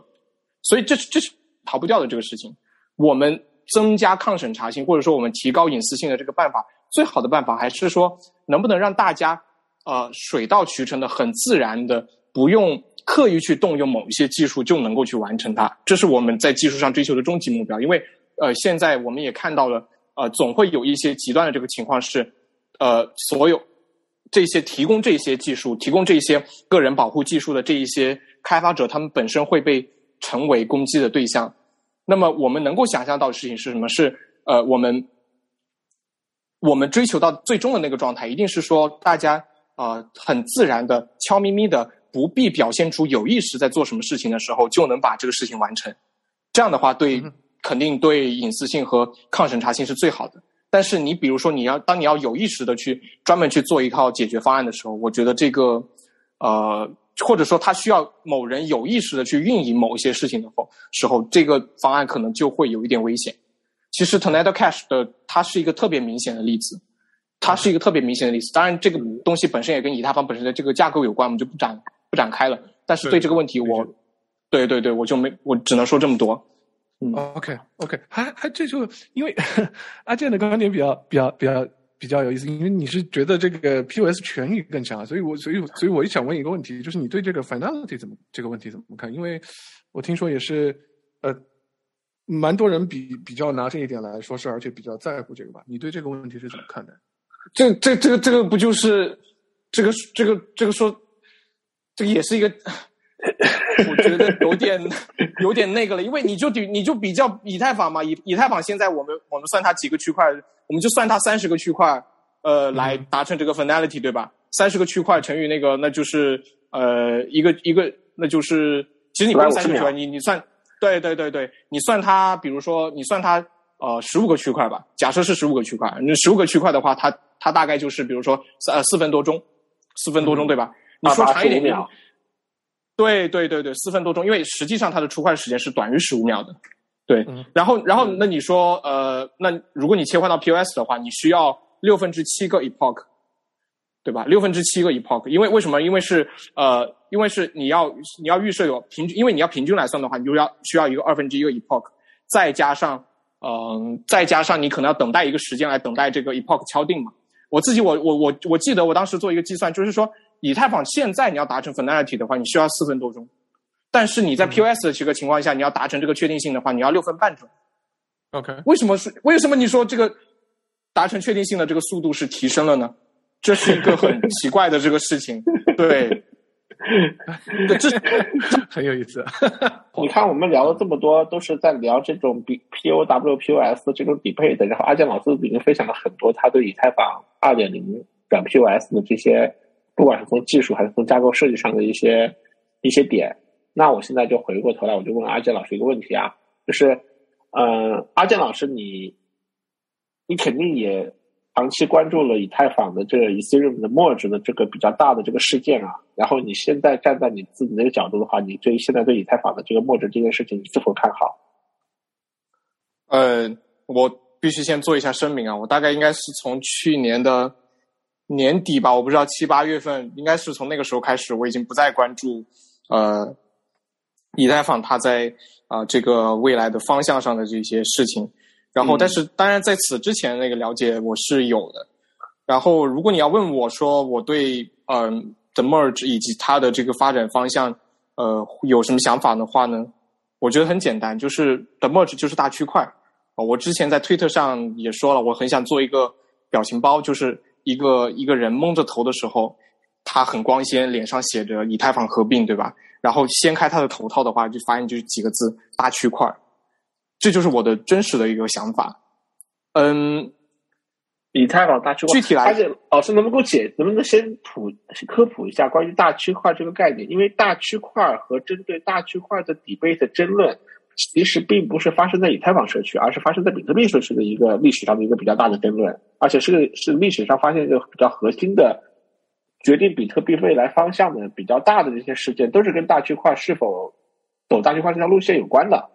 对，大区块的意思是就很简单，就很直接。它的意思就是说，呃，我通过扩大区块的这个大小，实际上来说，也就是说，我要求节点投入更多的资源，更多的这个运营资源，来达成这个吞吐量提升的这个效果。呃，就拿以太坊为例吧，以太坊一开始它的这个 gas 的这个量，一个区块单个区块的 gas 量，我记得。有，比如说有三百万的时候，那是很早了。那后来会有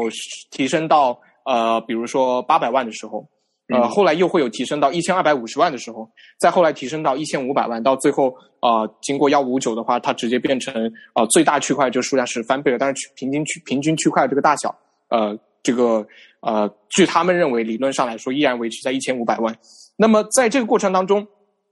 因为单个区块能够容纳的这个 gas。也就是容纳的这个计算量增加了，所以你可以认为每个节点在单位时间之内，它需要处理的这个交易，或者说它需要投入的这个资源的这个数量都增加了。所以在这个过程当中，如果你用比如说 TPS 这种标准来说的话，它的吞吐量是有提升的。比如说，因为你的当你的区块从八百万变成了一千六百万，那么你的 TPS 就变成了两倍，对吧？如果里面的交易的这个构成没有太大变化的话，那么就是一个这样翻倍的这个效果。但是当时最早出现这个呃大区大小区块这个争论，是因为出现在啊比特币社区，在二零一七年的时候，二零一六年，嗯，其实那是更早了，因为当时大家就开始面临一个问题，从啊大概从二零一三年或二零可能晚到二零一五年吧，一六年，当时大家开始发现以太坊呃就比特币的这个区块开始被打满了，原本的情况下它是长期处于一个不满的这个状态的，所以大家也不会关心这个问题。后来当它区块满载的时候，大家就会开现开始出现这种。所谓的这个拥堵问题，就是你发一笔交易，它是呃没有办法很快就被确认的，它可能要等一到一到两个区块，甚至更长时间。这个时候就有人提出说，我们去怎么去给呃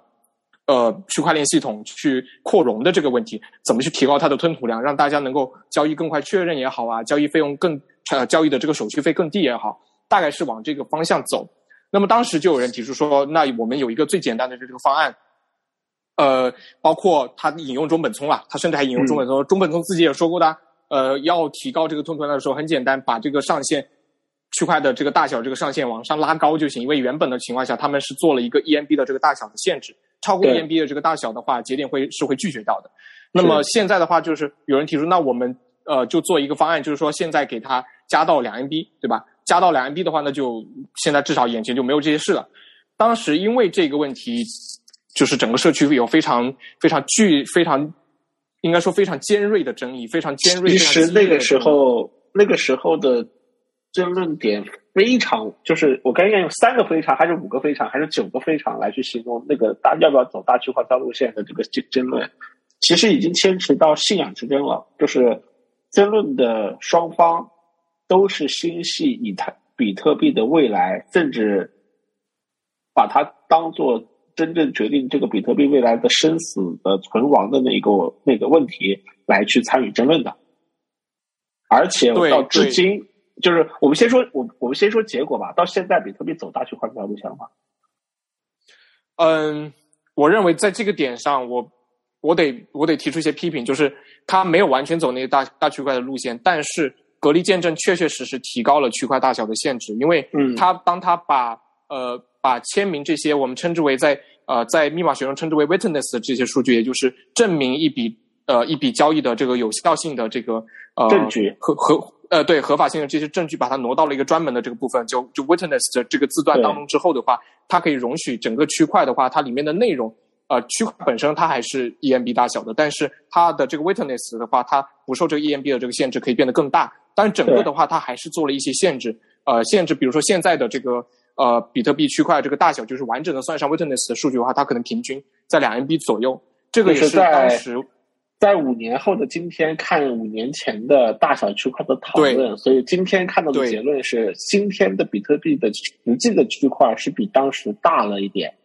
大的不多，但大了一点。但是，对对是的，但是，我我我的我的理解就是他并没有践行，就是当时 debate 双方真正想走大区块那条路线的那些人的对对大区块的预期，他们对对些预期是十倍甚至二十倍甚至。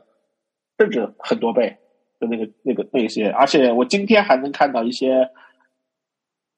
比特币社区的一些理想主义者，他们现在依然是大区块的信仰者，他们依然相信，如果大区块在那个时间被采纳的话，比特币的今天是一个完全不一样的一个一个另外一个一个他所期待的一个更新的一个局面。所以，大区块之争其实，在比特币的历史上是有非常浓墨重彩的一笔的。对，我想补充的是，其实当时大家为什么反对大区块呢？为什么这件事情，呃，好像它会带来一个很大的效果，但是好像并它是一个何乐而不为的事情吗？其实并不是，因为大区块是有代价的，它意味着你的节点的运营成本就上升了。因为原本的情况下，如果它每 MB 只有呃，就每个区块只有一 MB 大小的话，你可以算出来一年大概有多少个区块，就意味着你一年多多被占用的硬盘的体积是可以被算出来的。比如说，啊，每十分钟一个区块，其实你可以用一个乘法。很容易算出来它，但是如果它变成两 MB 变成了四 MB，那么这个这个数据量就要成倍的翻，翻完之后的话，那么它必然毫无疑问会伤害我们所谓的这个去中心化的这个属性，因为它抬高了节点节点运营的这个成本。这个实际上也是当时，呃，我自己其实也是出于这一点对啊隔离见证会有一点点意见，就是我确确实实会我有一点意见，但是呃，如果从事后来看的话。嗯，可能当时大家呃，既然要给 witness 安排一个字段的话，包括你为了要让隔离见证这个东西这种交易类型真的能被大家接受的话，必须提供一些呃经济上的这种激励，所以当时他们选择这样的一种方案。你从一个特别原教旨主义的角度上来说，这件事情是是有瑕疵的，呃，是一个我们不会希望啊以后再频繁上演的这个事情。但是事实证明，它确实没有没有再被上演，因为 Type Root 升级的时候，大家没有再去。呃，完完全全没有任何人提出要去改变这个事情。那么，呃，他当时，我觉得他留给我们最重要的一件事情是，他始终提醒着我们，大区块是有代价的。大区块能提高吞吐量。如果你的你的区块链你想要呃要提要要提供更多的吞吐量，没错，好像大区块是一种很很简单、很直接、很有效的这个办法，给给给给呃呃你喂喂进去或者说投入进去更多的这个资源，它的吞吐量就就有一个提升。但是这不是一个很理想的解决办法。我们始终要记得，为了维持一条链的这个生存能力的话，这种办法是能不用就不用，而不是说它是一个呃很好的呃很就是每一次选择的时候都供你选择一个方案。我觉得它是一个应该被长期的认为是一个比较糟糕不理想的一个方案。这是这是我自己的这个理解。嗯，是的。然后呃。伴随着当时的大区块之争啊，然后后来又出现了 Bitcoin Cash 和和 BSV，但是这个就是另外一个 story 了，这个我们在这就不展开了。但是但是阿健老师，你说的就是以以 Ethereum 的 merge 本身就是以太坊的大区块方案，这个我该怎么去理解呢？嗯，我来给大家做一个稍微，其实也不是那么长的这个推理啊，就是，呃，你认为就也算是一个现场调查了，呃，Terry 和 Daniel 是否认为以太坊的 Layer Two 有明确的、呃可证实的，或者是一个非常漂亮的扩容效果？啊，我否认，我不认为，否认。你们俩都否认啊？哇，我们俩都否认。行行，那 对对对对对，这对为为什么你们你们会否认呢？因为啊，真正就是这，我我我说我的观点吧，就是在在我看来的话呢，现有的所有的以太坊的 Layer Two 的扩容方案的话呢，都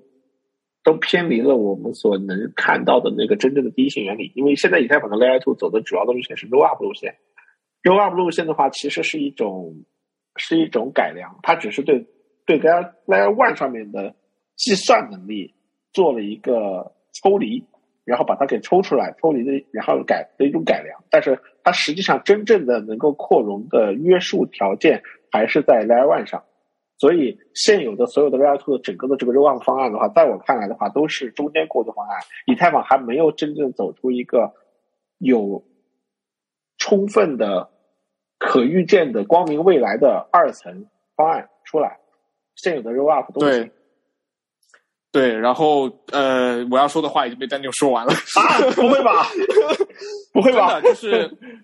确实是这样的。Daniel 说总结的非常非常对，因为现在的这些以太坊的 Layer Two，当然它有不同的技术的范式啊，我们可以给大家稍微简单的介绍一下。比如说，我们我们知道有一种叫做 ZK Rollup，对吧？它是使用呃我们所谓的这个密码学上的零知识证明的方案，其实它没有使用零知识的这个属性啊，它是使用这种呃呃这个叫我们叫做证明系统的这么一个技术来去生成一个计算完整性的证明。也就是说，我向你证明我的呃一个状态到另外一个状态当中，呃，我向你证明我执行了所有啊应该被执行的这个计算，然后我得到的这个结果是这个。就是，也就是说，他执行完计算之后，他生向你生成一个证明，向你证明，就你你你通过验证这个证明，你就知道它的每一步的这个执行是根都是根据某一个你可知的这个呃计算上的这个规范来去运行的。这个是 ZK Rollup。那么还有另外一种呢，叫做乐观 Rollup。乐观 Rollup 的话，它就更简单了，它就说呃，它就说我不是向你提供这个我做了这个完整性的证明，我而是我断言这个最终的结果就是这个。你们如果有谁不相信，你们就来挑战我。我们各自出钱，把押金压在那儿。如果你能证明你是对的，我的押金就输给你。但是如果你不能证明你是对的话，那么我的这个状态就不受影响，我会继续拿我的该拿的这个钱，然后呃继续这个这个 Layer Two 就继续往下走。他的是方案是这个。那当然，与此同时还有人提出一些范式，比如说是像啊像 ZK 那边的阵营的话，他会提出一种范式叫叫 Validian。那个我如果没记错的话，应该是这个名字啊。他他的意思就是说，嗯。ZK Rollup 和乐观 Rollup 他们都有一个共同的点，他们必他们需要把自己的这个 Layer Two 上发就发生了这些交易的数据，交易数据不包括 Witness 的数据啊，就 Layer 就 ZK Rollup 是不包括 Witness，然后那个乐观 Rollup 是包括这个 Witness，就包括它的签名那些的，因为 ZK Rollup 你可以把呃把那些签名的这个运算也可以把它压缩进那个计算完整性证明里面去嘛，所以它不包括这部分，但是他们都要把自己的交易数据发布到以太坊的主链上来。就是发布的这个形式，就是我们称之为 cold data 的一种数据形式。在这个过程当中，你会发现它不可避免，它就一定要占用主主链的这个资源，因为你要用 cold data 的方式去在主链上让它去存，让大家存储这部分数据。存储这部分数据是有理由的，因为如果你没有这部分数据的话，你就没有办法建构出自己在 Layer Two 上的这个链上的这个状态。嗯，进而的话，你就你就比如说，你可能没有办法发起提款的操作，或者你没有办法发起这个挑战的这个操作。所以它这个东西呢，我们称之为数据可得性，就是说你的 Layer Two 上的这些整个从起点状态到终点状态中间过程中，你必须的所有的这些必要的这些数据，你要在以太坊上区块上区块链上发布出来。这个是 ZK Rollup 和呃乐观 Rollup 的范式。那当然，那个 Validian 的范式的话，就他就说我刨除了这一部分，我不再在主链上发布我的区块了，我的区块放到别的地方去，我用别的方式不公开，但是我不用。呃，以太坊的区块来作为我的这个装我的这个数据的这个承诺，它是这么，它是这样这样呃这样这样构想的。它这种方式的确是没有使用到呃主链的资源了，但是呃与此同时的话，你你也可以认为它的给用户提供的这个保护效果可能也会弱一些，稍微弱一些，就它是有区别的。那么我们就拿它这种方案最好就不要就去用以太坊。这这这个判断我我我不敢下，就是 OK，但是我有一个对我有个简单的判断，就是大家可以看到，在这个过程当中，它是不是依然使用了主链的资源？没错，因为它依然使用了主链的资源，所以它的可扩展性的上的这个限制的效果是受制于主链资源的容量的。所以因此，因为这一点，很多人当他只接触以太坊的 Layer Two 的时候，他可能会对 Layer Two 这个词产生一点点误解。因为他可能会认为所有的 Layer Two 都要占用主链资源，但是我们知道有一种东西是明确不需要占占用任何主链资源的，就是像闪电网络这种支付通道或者说状态通道。状态通道的话，这种的话，因为它的所有的东西都在链下交互嘛，都在链下交互，它不需要在主链上发布任何数据，只需要把那个其双方就是把双方存存存进那个锁锁定的那笔交易跟最终结算的那笔交易上链就可以了。它其实不需要占用任何主链的这个资源。但是很可能有一些呃以太坊的 Layer Two 就经常接触以太坊 Layer Two 的人，他他可能会忽略掉这种差别，他以为所有的 Layer Two，因为它都是扩容嘛，他们他们是不是都是一样的？其实并不是。那么这个点会有什么影响呢？它意味着以太坊就包括前一段时间，它实际上已经这么做了。当你要宣称你的 Layer Two 的这个可扩展性要提升的话，你要么你必须在主链上给它提供更多的这个 Cold Data 的数据空间。要么你必须把 Cold Data 的这个 Gas 价格降得更低啊！我稍微再提醒一下价格，呃，大家就是以太坊的这个 Layer Two 的这个扩容的效果是通过它的呃每一笔就是侧链就是就是在 Layer Two 上发生的每一笔交易占用主链的 Gas 这个数量，对，然后他去我忘了他是成，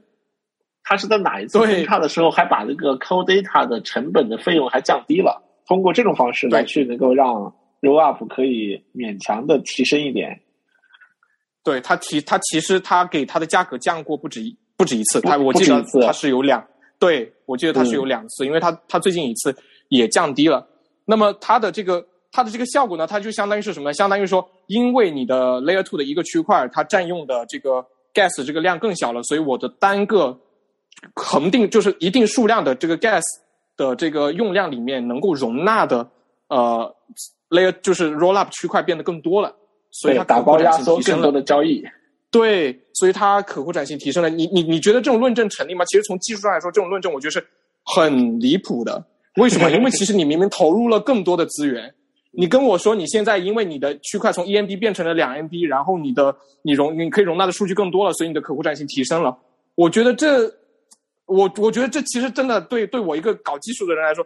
我甚至不叫搞技术的人，我只是一个研究技术的人，我都觉得其实很成问题，对吧？那他现在的这个方案就是说，现在当前啊，在当前他做的这个具体的这个做法，就是给 Cold Data 的这个 gas 降低 Cold Data 的这个 gas 的消耗量，所以导致同样就 gas 的 limit 就是一个以太坊区块的这个 gas limit 不变的这个情况之下，它可以容纳更多的 rollup 区块，来达到这个所谓的可扩展性提升的这个效果。那么我们关心的是，比如说 the merge 之后呢？the merge 之后你们准备怎么怎么做？现在已经。啊，我我其实简单看了几篇文章啊，就是包括他自己写的文章，他的这个想法就是这样的：等到以后有了 POS 之后的话呢，我们因为它不是在每个时间点都是相当于是每个时间点都有一定数量的这个 POS 的这个参与者或者说见证者会报道嘛，嗯，那么我就让这些见证者，呃，就也就让他他是让这个 Layer Two 的这个运营者向他们发布区块，他要把区块发布出来，然后这些。呃，这些见证者 ps 的这个见证者通过数据，通过这个一个我们叫称之为这个二维鸠山码的这个方案，我不知道大家大家可能不太理解啊。鸠山码的意思就是说，呃，我们把一个文件分成很多个碎片，呃，这个这个碎片是有冗余性的，所以只要你能够拿到其中的一部分碎片的话，你就可以恢复出原原本的这个数据。这个就是所谓鸠山码的这个啊思想。那他的意思就是说，通过鸠山码的方案来去检查这些呃策略这些。呃，Layer Two 的这些呃 Rollup 的运营者都诚实的发布了自己的区块，然后，然后什么呢？他要提出一种新的这种交易的这种类型，这种类型叫做呃 Block Carry tax，就是就是携带数据的交易啊。这种这种交易它的特殊性在于它更便宜，它不跟 EVM 的其他的这种交易呃，它不能跟其他 EVM 的这个呃比如说合约啊这些能交互，其实它不能交互，但是它更便宜。同时，它还有另外一个特点，就是什么呢？就是它只存储一段时间。比如说，你你通过这种方式发布出一个测试区块的话，它只会存储一个月。就是你再过一个月的话，你向一个以太坊的节点去询问这个数据的话，你就不一定能拿得到了，你就不一定拿得到了。你大家可以想想一个问题，就是他所谓的这个数据可得性检查，他的想法就是说，因为我每个呃，因为我每个 slot 它都有一定的这个数量的这个呃见证者，那么我就让见证者去检查这些呃测这些呃 layer two 的运营者发布的这个 rollup 区块，然后因为这样的话，我就可以比如说我每个 slot 安排一个安排一个一次检查，这样的话，它就可以实现我同我的每个 slot 我都可以检查一条，对吧？检查一个区块，然后或者说我每个 slot 我都允许它呃检查一定数量的、一定一定体积的这个数据，比如说每个 slot EMB 吧。嗯，这样的话你就这样的话你就呃检查了这一些呃 layer two 它有没有满足这个数数据可得性的这个要求，然后整个系统的吞吐量提升了，它的这个论证效果是它的论证是这样，它整个思路是这样的。那你会发现，其实其实什么呢？是我们我们其实都能看出来，在这个过程当中，每一步大家都知道，它其实是在扩大区块的大小，因为它要携带更多的数据量，它要容纳更多的数据量，它要检查更多的数据量。但是与此同时，它每一步它都尝试通过一系列的限制去限制这个啊、呃区块扩大的效果。比如说当前的话，他说 Cold Data 这个东西呢，它的 gas 价格虽然低，但是我每个区块不能超过 EMB。就是通过这里额外的这些限制来去限制这个扩大区块的这个效果。所以其实你会发现，嗯，就是等 merge 之后，为什么我说它是一个大区块呢？因为呃，POS 的话，你的区块的呃共识层的验证变得更复杂了。然后 Cold Data 假如它会进一步降价的话，它意味着你的以太坊的区块恒久恒久保存的这些以太坊的区块会变得更大。如果你用这个所谓的我们上面说的这种呃。特殊类型的区呃数据携带的这些交易来去容纳这些数据的话，虽然它在一段时间之后会删掉，但是你依然扩大你的区块。所以你总的来说，你到最后的话，你走到尽头就是一句话：大区块。我通过大区块来提提供所谓的呃吞吐量的这个提升，在我看来，这是一个非常可悲的事情。很有意思，很有意思。我觉得安老师，你你你的这个这个推论的话，就是其实是一个把把把终局的状态然后反推的一个过程。其实就是我们假设墨转之后的话，呃，它的它的 roll up 不管哪一种形式 roll up 都可以打包更多的交易，但是打包更多的交易之后的话，最后都要往 layer one 上去存。然后基于这个默认之后的话，它一定能存更多的交易，所以最后实现的效果就是个大区块效果。我可以这么去理解吗？对，是的，就是你可以认为它的，嗯，它只要它但凡还想要所谓的这个可扩展性上的提升，按照他既有的范式的话，他就只能这么走，他他只能继续加大区块。对。但是展开讲的话，它通过这么多年的迭代，然后长达一年多的 Bacon Chain 的执行，然后又实现了一次 POW 到 POS 的范式的转换，然后在后面的话还有多条线、多条技术路线同步去推进，然后还有未来有若干次的一次集成。可能就目前来看的话，其实实际上做到的效果，它就是大区块效果，或者是一个抽象的大区块的一个一个一这么一个效果，这个我认同。我觉得这个确实是如此。嗯，OK，，对，嗯，好吧。那如果如果大如果大家对这个话题非常感兴趣的话，我我很推荐大家去阅读两篇文章，都不是很新的文章，但有一篇文章可能比较新啊。一篇是那个 John Adler，我不知道大家认不认识他，他是一位非常厉害的人物。他在二零一九年十月的时候写了一篇文章，叫做《基于委员会的分片系统的安全性与可扩展性》。那篇文章是是在我看来是是第一次把大家对于分片系统的这这个迷梦敲醒的一篇文章，当然也同时也敲醒了我啊。在那一次之后，我第一次第一次开始意识到我应该用什么样的方式去思考这个问题。那篇文章非常非常棒。然后你看那篇文章，你就你就你就你就懂得，呃，想要不陷入大区块的这种陷阱当中，实际上是非常难的这个事情。嗯而很多的很多的这个技术路线，其实你想一想，就是想一想它要解决的问题，它把复杂性放在哪里，你最终可以得到结论，就是它可能不可避免就会是一个大区块的方案。这是一个。呃，另外一篇文章是那个 Ruben Sonson 他是在二零二零年写的一篇一篇文章，叫做 Snarks，就是 J.K. Snark 的那个 Snarks，Snarks 与区块链的未来。他这篇文章也是呃明确的去论证说啊这个 Snark 这种技术它到底是如何扩容的。也是正是这篇文章，其实让我们呃知道了，其实啊以太坊的这种扩容的话，它最终依然是用到了主链资源的。这种这两篇文章就是都非常推荐大家去看。然后那我稍后会给你，那我稍后跟阿杰老师去要这两篇文章的信息，然后我把它放到我们这一次的这个 podcast 的 show note 里面。哦，好的，好的，好的，好的。嗯嗯。呃，对，然后呃，第一篇文章就是 John Adler 那篇文章的话，现在。呃，就大家其实其实直接搜也搜得到，就是它的英文原版，然后它的这个中中文版，中文中文版其实，呃，说起来很可惜，因为最早最早的那个中文版是由以太坊爱好者提供的，然后现在的话，你已经没有办法在以太坊爱好者上读到这篇文章了，因为这个网站已经不存在了，所以我们只能找到，虽然虽然是以太坊的译爱好者的译本，但是你只能在其他网站上看到它。呃，其实前面阿健老师你也提到过，就是呃，从去年的从去年的某一个时间开始，你把你的主要精力从以太坊爱好者 Etherfans 这么一个国内的一个，我当时认为就是在国内一个非常有品位的以太坊的一个内容社区，然后转转移到了 BTC Study。其实我也是想问的，今天想问的一个最我我最想问的一个问题，就是能不能给大家讲一讲，就是你。之后背后发生了什么事情吗？这这么八卦的问题，我已经等了好久了，终于被问了。嗯嗯，其实其实二零一二零二一年的时候年底的时候，我们在以太坊爱好者的公众号上给大家发一篇，呃，发了一篇就是告相当于告别的告别的一个告别信吧。嗯，然后当时当时我我们的想法就是说。在这个过程当中，你确确实实感觉到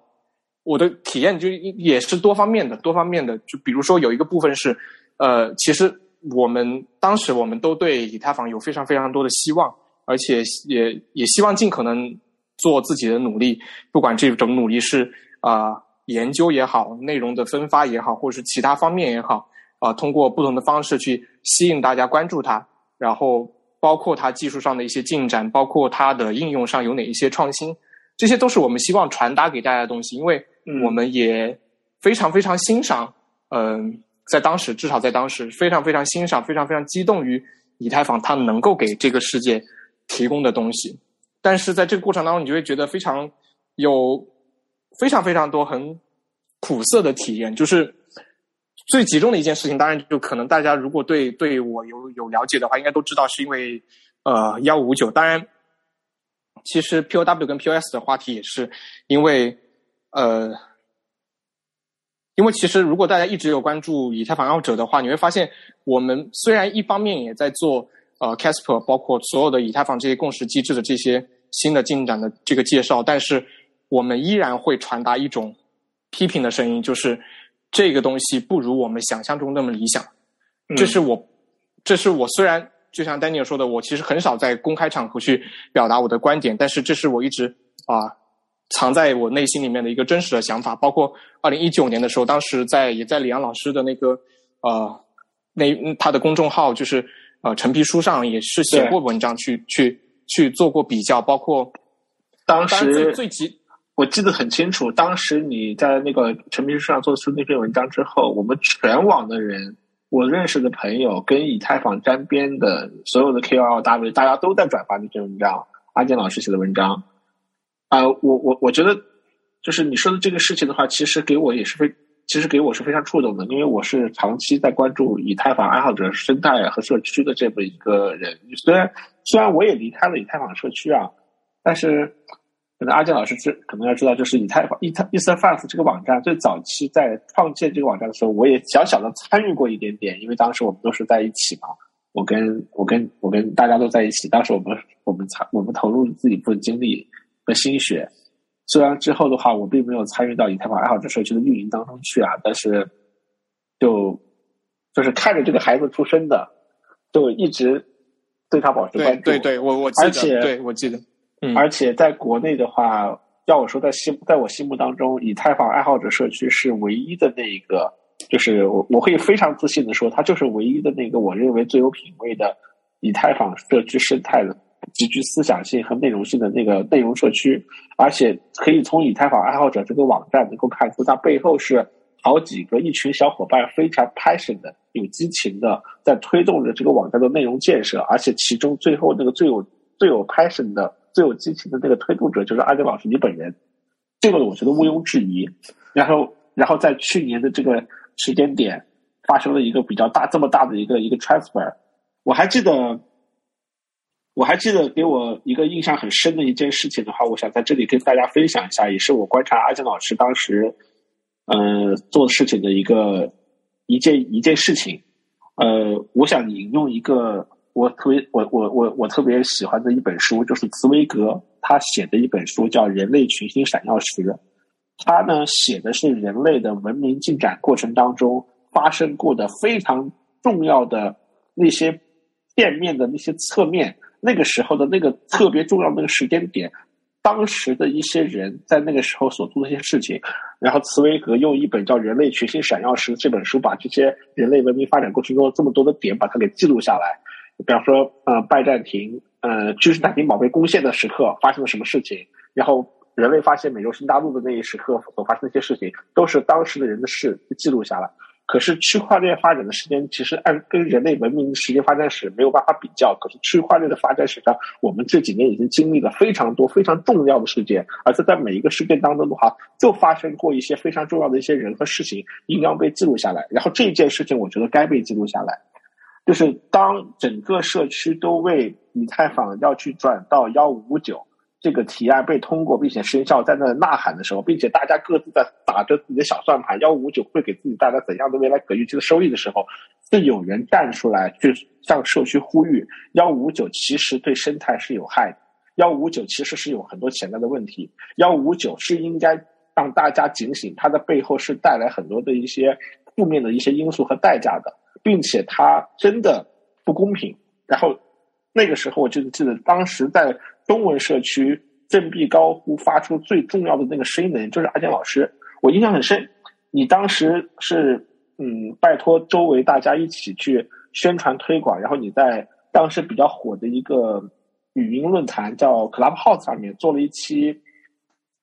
一期分享。然后我记得当时在那期分享上面的话呢，嗯。就在现场，我在网上去听那个分享。当时你说我会下面会给大家仔细的讲解一下关于幺五九所发生的这些事情的来龙去脉和我对他的分析。但是在这个过程当中，为了表达完整，你不希望任何人去打断分享，你让大家都在都成变成听众，而不要上去去发言。然后我们就在下面安安静静听你在分享。那一场分享，你的观点非常非常的犀利，并且我非常认同。而且我当时你分享完以后，我马上把你的分享转发到我们自己的内部群里。我就跟当时我记得我跟 Terry 和 J 我在这讲，我说，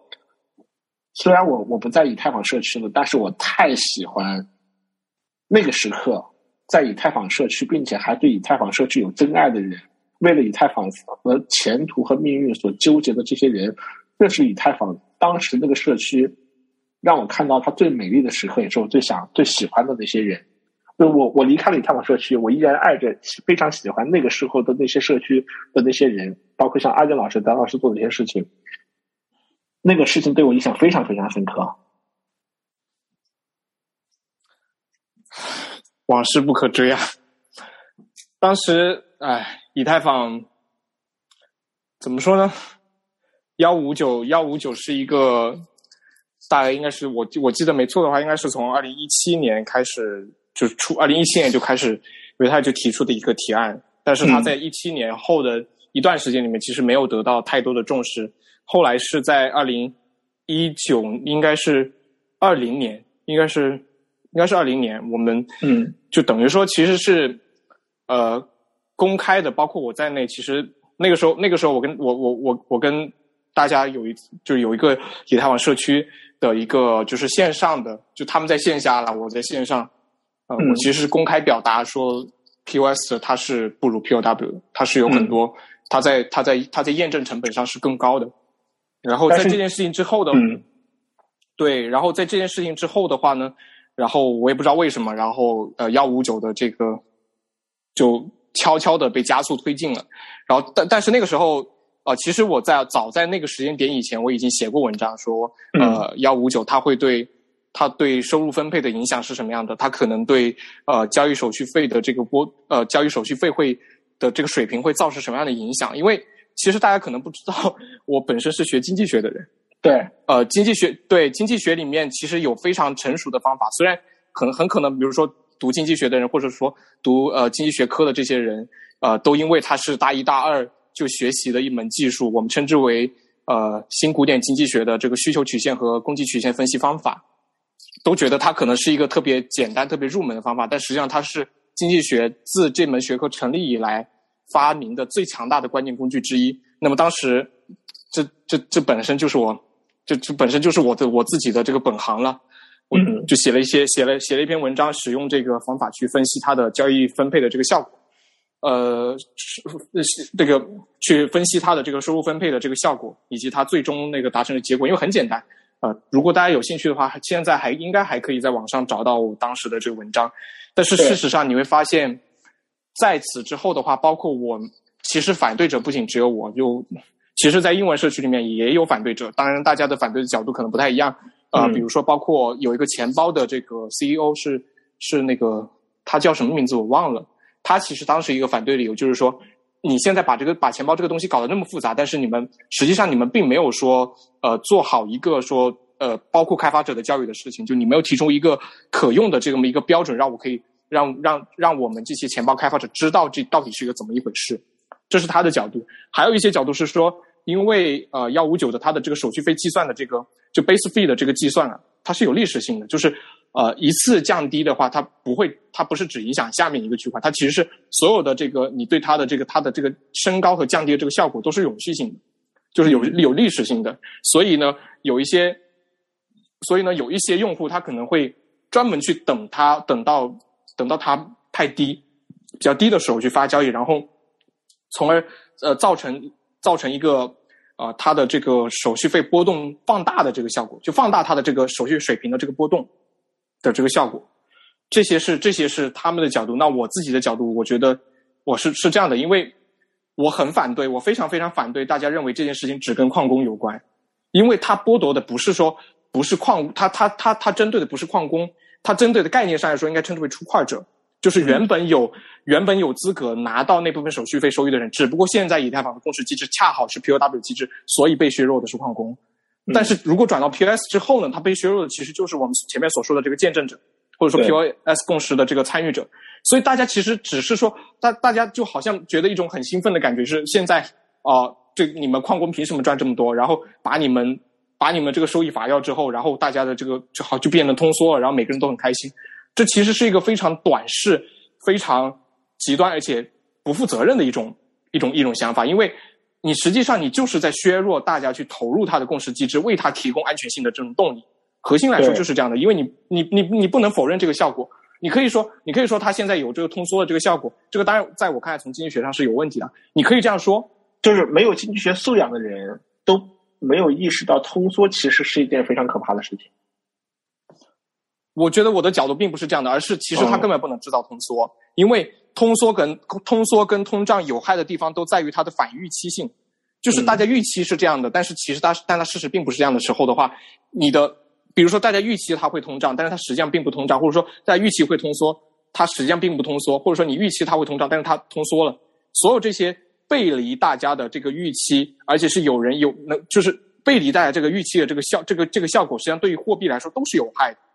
不是说不是说通胀呃有害或者说通缩有害，而是我们希望达成这个效果是所有人对它的整个的呃整个的这个通胀通缩都有一个非常呃越尽可能清晰的这个意识，所以这个在这个点上才会有一些啊经济学家或者说一些学原来学经济的人在看到比特币的时候会这么兴奋的原因，因为它终于实现了一个原本的这些货币学家能够想象到的一种非常好的这个办法，就是让它的。让它的通胀变成一个透明的这个事情，一旦它变成透明的这个事情的话，我们对它的这个时刻的就实时的这个货币供应量的这个 review，就可以造成这个我们所谓的这个稳健货币或者说健全货币的这个效果。然后造成这个建建议货币的这个效果的话，我们才才在这个基础之上能够建建设更好的或者说更完整、更健全的这个市场体制。因为我们发现这种货币是没有办法被某些人有意识的用来剥夺其他人的财富的。这个货币它的这个货币它的本身的这个价值，它在时刻持续的在一个市场自发的这个过程当中，在调整它自身的这个价格，然后并且大家可以找到一个它的就是货币自身自身的这个市场价格，然后用它来为我们提供这个呃作为这个交易工具的或者说交换媒介的这么这个基础的功能。一旦这个一旦这一层不稳固的话，你会发现它会持续性的干扰我们的社会分工和整个就行就工业上的这个分布。所以，嗯，当然，你到最后的话，你会发现，这个这个过程，这个过程当中，本来应该有经济学家的参与，或者说本来应该有这些原本研究公共政策的人的参与，但是他们却可以引用一篇没有得到明确结论的文献，就是就是那个那位我不知道哪位大学的这个教授，他其实他他说他在里面说的很清楚的一点是，他不会有降低交易手续费的这个效果。至于他的。收入分配的效果，他压根就没有分析，然后就是这样一个不完整的这个论文被他们经常引用，而且这些支持者他们在讨论的时候充满人身攻击，毫无素养。是的，就是你大家对对，他就你所有的这些讨论其实都在以太坊魔术师论坛上，那不仅在那个论坛上啊，然后其实他就他就我我我我直接跟他们说，我说你这样的话，其实你依然没有办法给大家提供一个准确的 guess 这个报价，他就说，因为因为你缺乏矿工那边的这个数据。他直接跟我，他直接跟我们说，他说，呃，矿工可以自己把这个数据发出来，除非你是个王八蛋，否则你就不会乱改，你就不会经常调整这个数据或或虚报数据。所以你你这是什么态度？你这是无非就是说，呃，如果某一个矿工不能随你的心愿，你就攻击他嘛，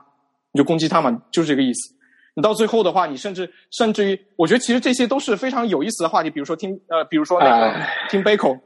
听贝口他自己对听贝口他自己写了一篇文章，叫做幺五九的这个 FAQ，对吧？嗯，我觉得，我觉得大家这个大学的这个教授，或者说大家学经济学的人，如果有兴趣的话，完全可以把它当成一个反面教材，就是让大家就你完全可以把你所有的这个常见的这个经济学谬误在里面都有啊，都有对共识这个机制的这个误解在里面一五一十就这么明显写出来，这就是以太坊的分叉协调员的素养，这真的非常让人失望。然后，而且这个整个，而且而且整个过程，就是你会发现，明明这个过程，其实在我看来，远远没有达到说所谓的它的充分 review 不同的意见，没有达到所谓的这个去中心化的这个流程。我希望，就我们希望的这个去中心化的流程，给我们带来的这个，给我们带来这个效果，比如说意见得到充分的这个 review，然后，对，呃，它是经过深思熟虑的，而且当有人提出反对的时候，我们应该得重视这个反对的意见，毕竟。其实这真的很明显的，只不过是因为什么呢？只不过因为可能，可能真的表达反对的这个声音，在我看来，在可能在他们看来太少了，或者说是一个不值得一顾的意见，乃至于是可以被打成有利益相关者的一个意见，然后所以整个过程就，当时就这样表达反，当时表达反对的声音，我觉得在以太坊社区是按现在的说法是被明显的控评了。很明显的控评了，所有的反对的声音都很快的被淹没。我感觉现在这个时间点的话，听你刚才的解释一下，当时幺五九的事件的话，你你的你已经比那个时候要理性、要克制的多了，要克制多了。因为那个时候我看到八建老师真的是一个一腔热血，要想办法让振臂高呼，让大家都能意识到，其实有很多问题必须要引起足够的重视。但是响应者还是不够多，还是太少。而且很快声音会被淹没的这种感觉，然后我我们都为那时候我是为你很揪心的，就是我我我现在也是在一个完全不同的一个另外一个公链体系当中，所以我不太能够站出来去为另外一条供应链的有的的某一个立场去做发声，但是我确实看到了这一面。然后这个事情在我看来的话，就是一种什么感觉？就是当整个社区有一股非常强大的力量在推动一件事情往前走的时候。即使你反对，你看到的它也是天要下雨，娘要嫁人。但是你一定要需要把反对的声音让尽可能理智的人听到，并且想办法看用什么样的方式去去去去去正确的去面对它。就好像当年的幺五九被执行和现在的 POW 转 POS 一样，现在的 POW 转 POS 这不到四十八小时，可能不到三十六小时就要被执行了，也是个天要下雨，娘要嫁人的事情。但是在这个时间点上，我觉得依然我们有必要要把 POW 的本意和 POS 的很多很多的问题和值得被人警醒和被值得被人去关注的一些事情，把它点出来，让尽可能多的人知道，说不定会有一些理智的人会去会去认真的思考它、分析它。我觉得做到这点就够了。这也是我们在 Focus 在这个时候连续的想要去多尝试去录制几期 POW 和 POS 这个话题，找尽可能更加多的人反过来去聊这个话题的这个初衷。我觉得。即使是螳臂挡车的这个这个事情的话，对于我们来说的话，做它应该是非常有意义的事情。我觉得现在我可能会，嗯，怎么讲呢？其实我能够理解，其实包括我，我听过很多人，我我听过很多人向我表达，他们呃很感谢以太坊爱好者在过去啊做出了一些呃内容，让他们。了解到以太坊，或者说让他们在某一个点上，呃，认识会有所精进。我觉得这是这是以太坊爱好者的功德，也是呃大家应该记住他的原因。但是我我觉得我当时的印象，或者说当时当时的心情特别，也另外一种感受就是说，为什么明明有这么多人为以太坊呃付出这么多心血，但是他们的这个心血没有得到好好的重视？我觉得这这不不仅仅是我我说的，绝对不仅仅是我，呃。这不，这这其实跟你在哪一个事件当中的表达的什么观点没有关系。其实最终来说，就是最终来说，就包括我自己，我也知道有啊，至少有一位我很敬佩的人啦。但是啊，在这边我就不方便把他的名字说出来。但是可能可能有一些朋友会对他有印象，就是大家明明为呃以太坊付出这么多，为什么这些付出得不到认真的这个对待？最终最终整个。最终，整个我们的所有怀着热情的人加入这个，加入这个，你可以说他是历史进程的人，最终只能被迫向一个实际上明明是更更加中心化的一个流程，或者更中心化的一种治理程序去做妥协。嗯，然后在那个点之后的话，其实包括与此同时，因为我自己本身在 POW 和 POS 的研究，其实我自己是觉得我大概可能在二零二零二零。一九年左右，其实我觉得自己稍微有个答案之后，我的重心其实是在转向对以太坊本身的这个研究。那么，其实这个研究最终也使我得出一个结论，就是它的这个架构的话，它没有它的不管是它的这个账户，就当然最重要的是它的这个账户模型了，账户的模型以及它的所有的整个以太坊的这个它的这个负状态性的这个范式，它的这个链上计算的这个范式，最终它其实没有想过。怎么去保护那些用户？就怎么怎怎么真的能够容纳那些并不认可一个进程的这些用户？因为其实你在比特币里面这方面是有的。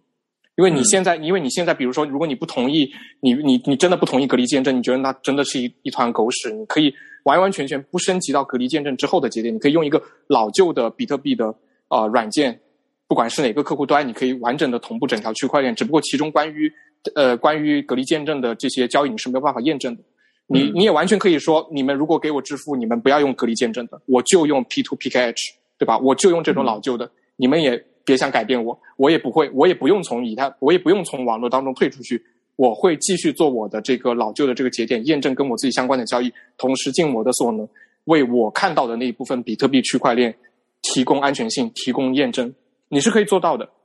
但是以太坊上你是做不到的，因为以太坊上它。实际上，它的架构决定了它只有硬分叉，因为它的架构实际上是已经把能够做的这个事情，就它的这个范式已经把你在链上能够，就是你能够用计算做到的事情，它其实都能做到。但是它接下，但是它为了让这些计算某一些计算具有更强的经济性的话，它就要调整它的 gas 的消耗量以及做更多的这种价格上的这种设置。这个整个过程实际上最终都是要一，最终你会发现它是一个没有技术共识的政治共识。嗯，它也。然后，它也只能够用用硬分叉的方式来推行，嗯，这一点是使我最终，我觉得我我想，我想离开的原因，因为，呃，我在我在这几年间，我看到了太多人，就不只是我们啊，我看到了太多人希望，就是说对以太坊抱以期待、抱以想象，乃至是抱以非常热切的，呃，非常热切的这种期盼。但是这些期盼为什么它最终不能落实成结果？你说，你说是因为他们不够努力吗？你说是因为呃什么原因吗？我觉得我最终的这个结论就是，我作为一个研究技术的人，我会，我没有说，我没有说觉得这这是这是因为我们没有掌握足够大的这个力量，不管是因为我们离商业离得不够近，还是因为什么原因，我觉得最终原因就是出在技术上，出在一个技术范式，它到底有没有想到，它应该保护自己的用户，它应该保护共识，它应该珍惜每一分来之不易的共识，它应该容纳每一个可能容纳的。个体去进入这个生态，去去能够用它来继续做梦，能够继续去为一个遥远的我们能够想象的美好未来去奋斗。我觉得这件事情他是没有想象到、没有想过的。最终的这个结果就是只能是我们这些人成为时代的灰烬嘛。就是如果你的方向跟以太坊基金会的方向不一样，你就只能成为灰烬。我能那我能感受到阿健老师你说的这种这种情愫。但是，所以 e t h e f a s 在发表了他最后一篇感言之后，然后 e t h e f a s 的公众号停更之后，网站关闭之后的话，我们翻开了新的一页，然后之后的话，我们看到社区又出现了一个非常棒的 BTC Study，然后这是一个新的开开开篇，这是一个新的故事，对不对？对，对，因为，嗯，我们当时当时其实。但是其实这样的以太坊，我我其实我自己我自己也很明确，因为到幺五九之后，其实我确确实实已经没有任何心思希望继续在呃以太坊这个生态里面继续下去了。所以当时我就开始研究一些比特币。那我我发现了这个，我发现了它对于用户的保护之后，我其实就非常非常喜欢，非常喜欢。因为当然这种喜欢有原也当然也有原本的一些原因，比如说啊，它比如说他们其实是呃。比特币的支持者其实是认识到了 POW 作为一种共识机制，它的真正的优点以及为什么它是不可或缺的。他们理解这一点，而且他们尽己所能在思辨上，把我们能够想象到的这个论证都把它梳理了出来，乃至于推向了我们当前当下所能达到的这个极限。再然后呢，就是我我们也开我们也意识到这个问题，就是呃，在当时。我们开始做 BTC study 的时候，就就发现一个问题，就是国内没有一个很好的一个渠道，能够让大家非常专心的去了解比特币，非常呃非常深入的专心的，然后呃去去探讨比特币它的本身的技术上的共同呃技术上的特性以及它的可能性，就是比特币思想。对，我觉得比特币其实其实。就当然，这个可能也是，可能也是，呃，像 Terry，像 Daniel，呃，包括我，我当然我自己可能也算一份子啊。就可能我们这些进进了这个圈子有一段时间，然后包括也看了一些事情之后，才会有的感觉，就是这几年大家可能一直都在性能、功能，就不断的在强调性能和功能，就是你在不断的推出新的链，这些新的链会告诉你，啊，我是。所有功能都可以做的，然后我在性能上会比啊以太坊更强，比比特币更强，比你看到的以前的所有的这些前辈都要强。我每秒几十几百 TPS，所有的这些东西都在用这样的一种方式去去标榜自身，去去给自己做宣传，乃至于为自己寻找市场定位的时候，比特币始终是那个发出清醒的声音，去给你一拳，告诉你大区块是有成本的，大区块是有代价的。大区块会牺牲去中心化，你可以说这是一句很简单的话，这是一句老生常谈，甚至于是一句好像好像说话说三遍，好像就会就很过时、很很很俗气的话。但是它是真的。真正难做的是那个坚持，十几年的坚持。对，对，就他会他会告诉你这些东西，它它是有代价的。如果可以的话，我们能不能选择更聪明的做法，或者说我们能不能选择呃更长期主义的这个做法？这个是我在我看来，比特币的这个思想。它最吸引我们的地方，因为它，因为它装着的不是说我这条链，呃，要给你们提供多么天花乱坠的功能，它关心的是我能不能在提供这些功能的同时，让开销最小化，让区块不要变大，让大家的让每一个节点的它的它的这个验证的这个开销可以维持在一个比较低的这个水平，使得我们每个人都能自己去验证比特币的这个区块链。我觉得这种想法特别吸引我，但是你在国内的话，你。很难找到这这样一个呃渠道，或者说这样一个网站，它会它会不厌其烦，它会专门的去跟你强调，这是比特币的思想，这是比特币留给我们的，或者说这是比特币告诉我们的一个重要的教训。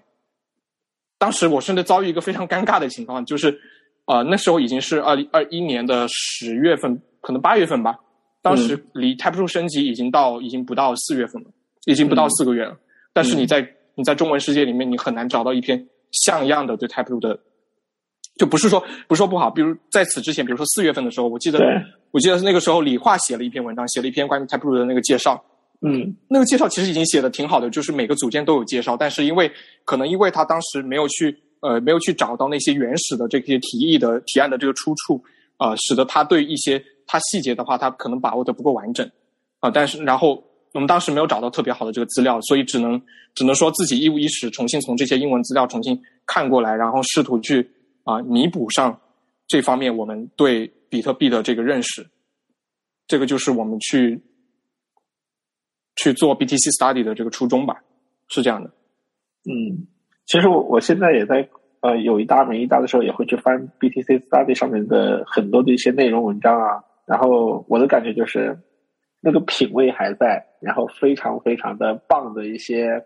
带有非非非常强的一些技术性的文章，一些前瞻性的探索性的文章，包括一些思想性的文章都在上面。然后你如果现在这个呃，我看。我我在哪个地方看到了？就是 BTC Study 给自己的定位就是做比特币思想的中文集结地，是这样吗？对对，是的。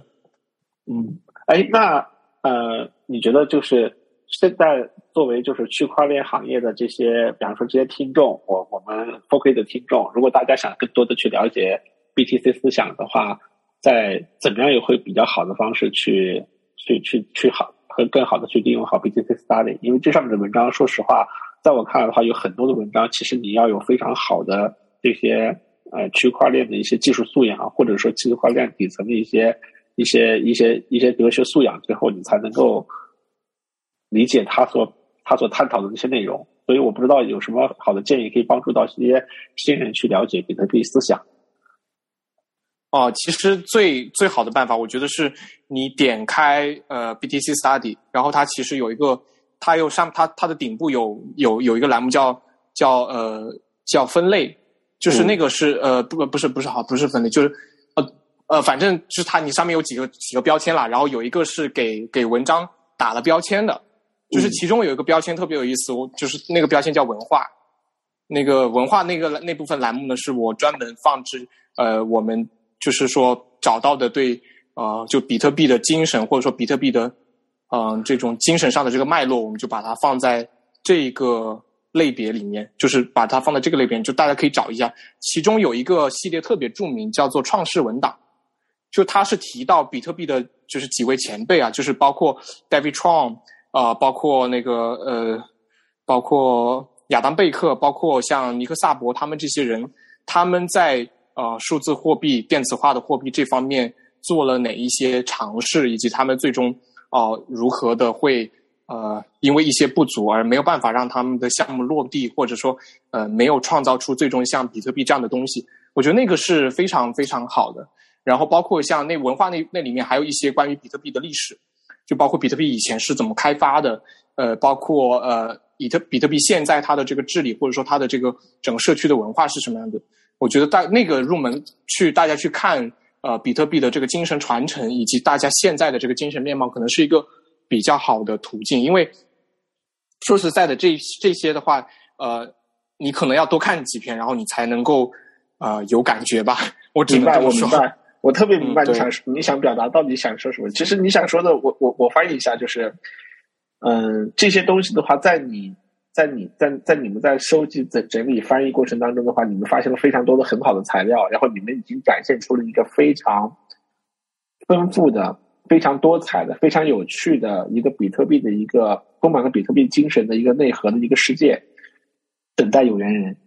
然后，如果遇到有缘人，他也会跟你们有感同身受，会发现一个非常精彩的世界，是这样吗？对，很棒，是的，很棒，非常棒。啊，真好！那我们今天聊了好好多内容啊，今天今天应该是一个超长的话题，保不齐剪辑的话，我们要把这一期要剪成两期，我不知道。但是我们最后有一个环节还是不能不能忽略啊。虽然时间已经很长了，就是我们的保留节目，我们的配合环节。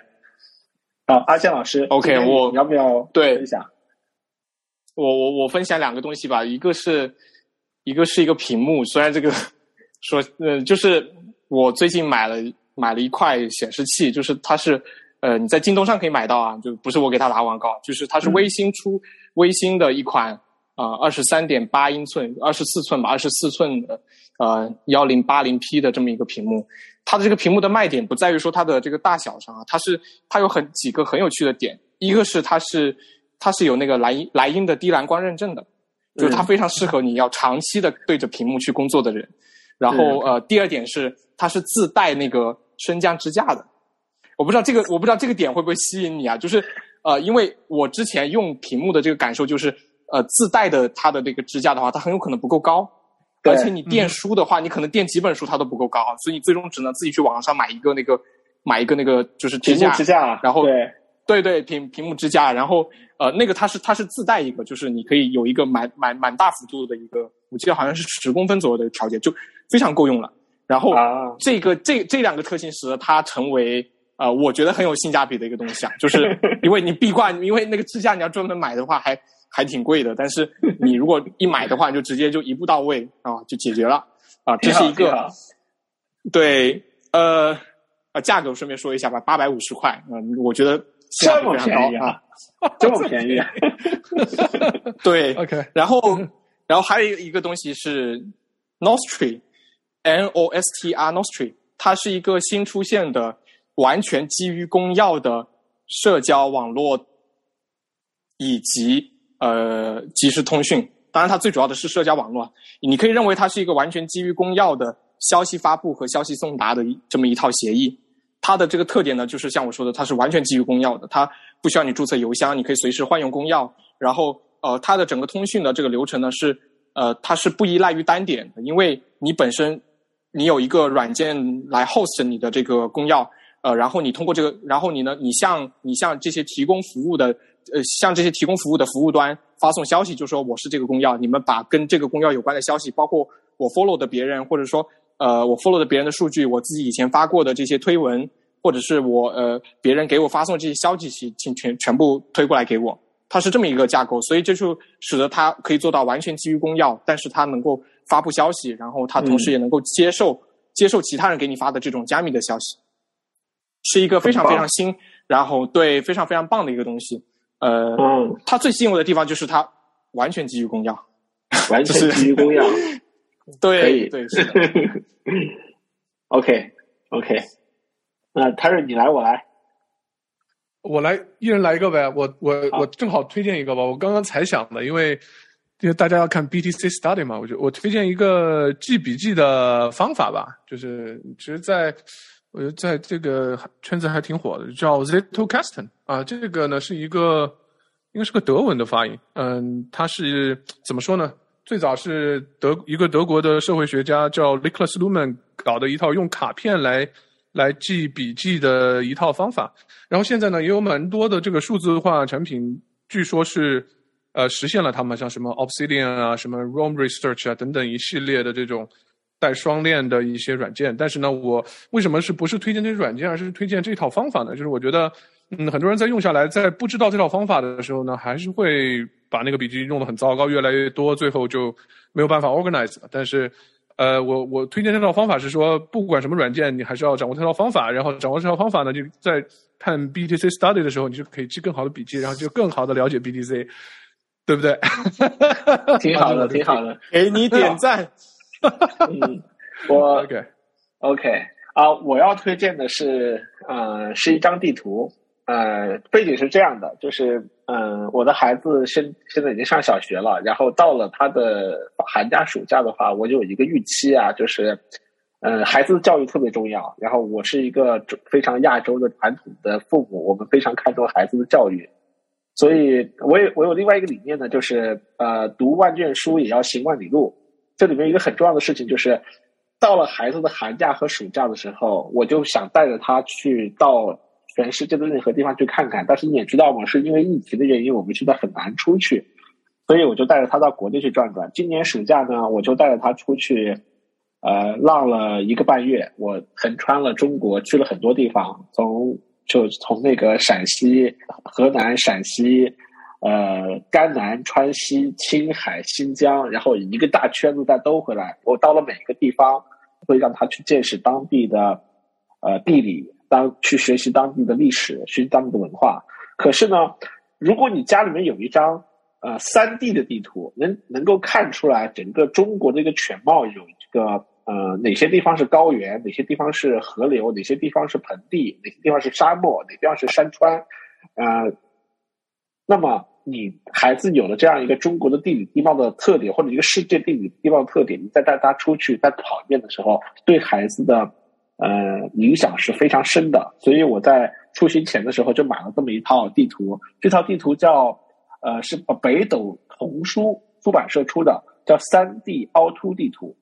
当然，北斗北斗童书出版社还出版了很多非常棒的一些，嗯，跟地理历史有关的。这个出版社特别擅长把地理和历史结合在一起。但是我今天要推荐的是他们出的这个三 D 凸凹地图。呃，我我我在出行前的时候就在这个地图上跟点一个点的标记出川西的横断山脉，我们去了那个当年红军走过的那个草地，然后我们还横穿了青海。呃，横穿了那个柴达木盆地，然后从那个新疆又绕着塔克拉玛干沙漠走了一圈，然后他的地图上是怎么样的，然后给孩子留下很深的印象。所以我非常推荐，嗯，放假的时候带着孩子出去玩的时候，呃，家里有一张这样的地图，让孩子把他去过的地方都在这个三 D 地图上给标记出来，然后帮助他更好的去理解我们中国的大江大河。好，这是我今天的推荐。OK，那感谢大家，今天节目就到这儿。啊，感谢，好，谢谢，嗯，谢谢，谢谢，谢谢。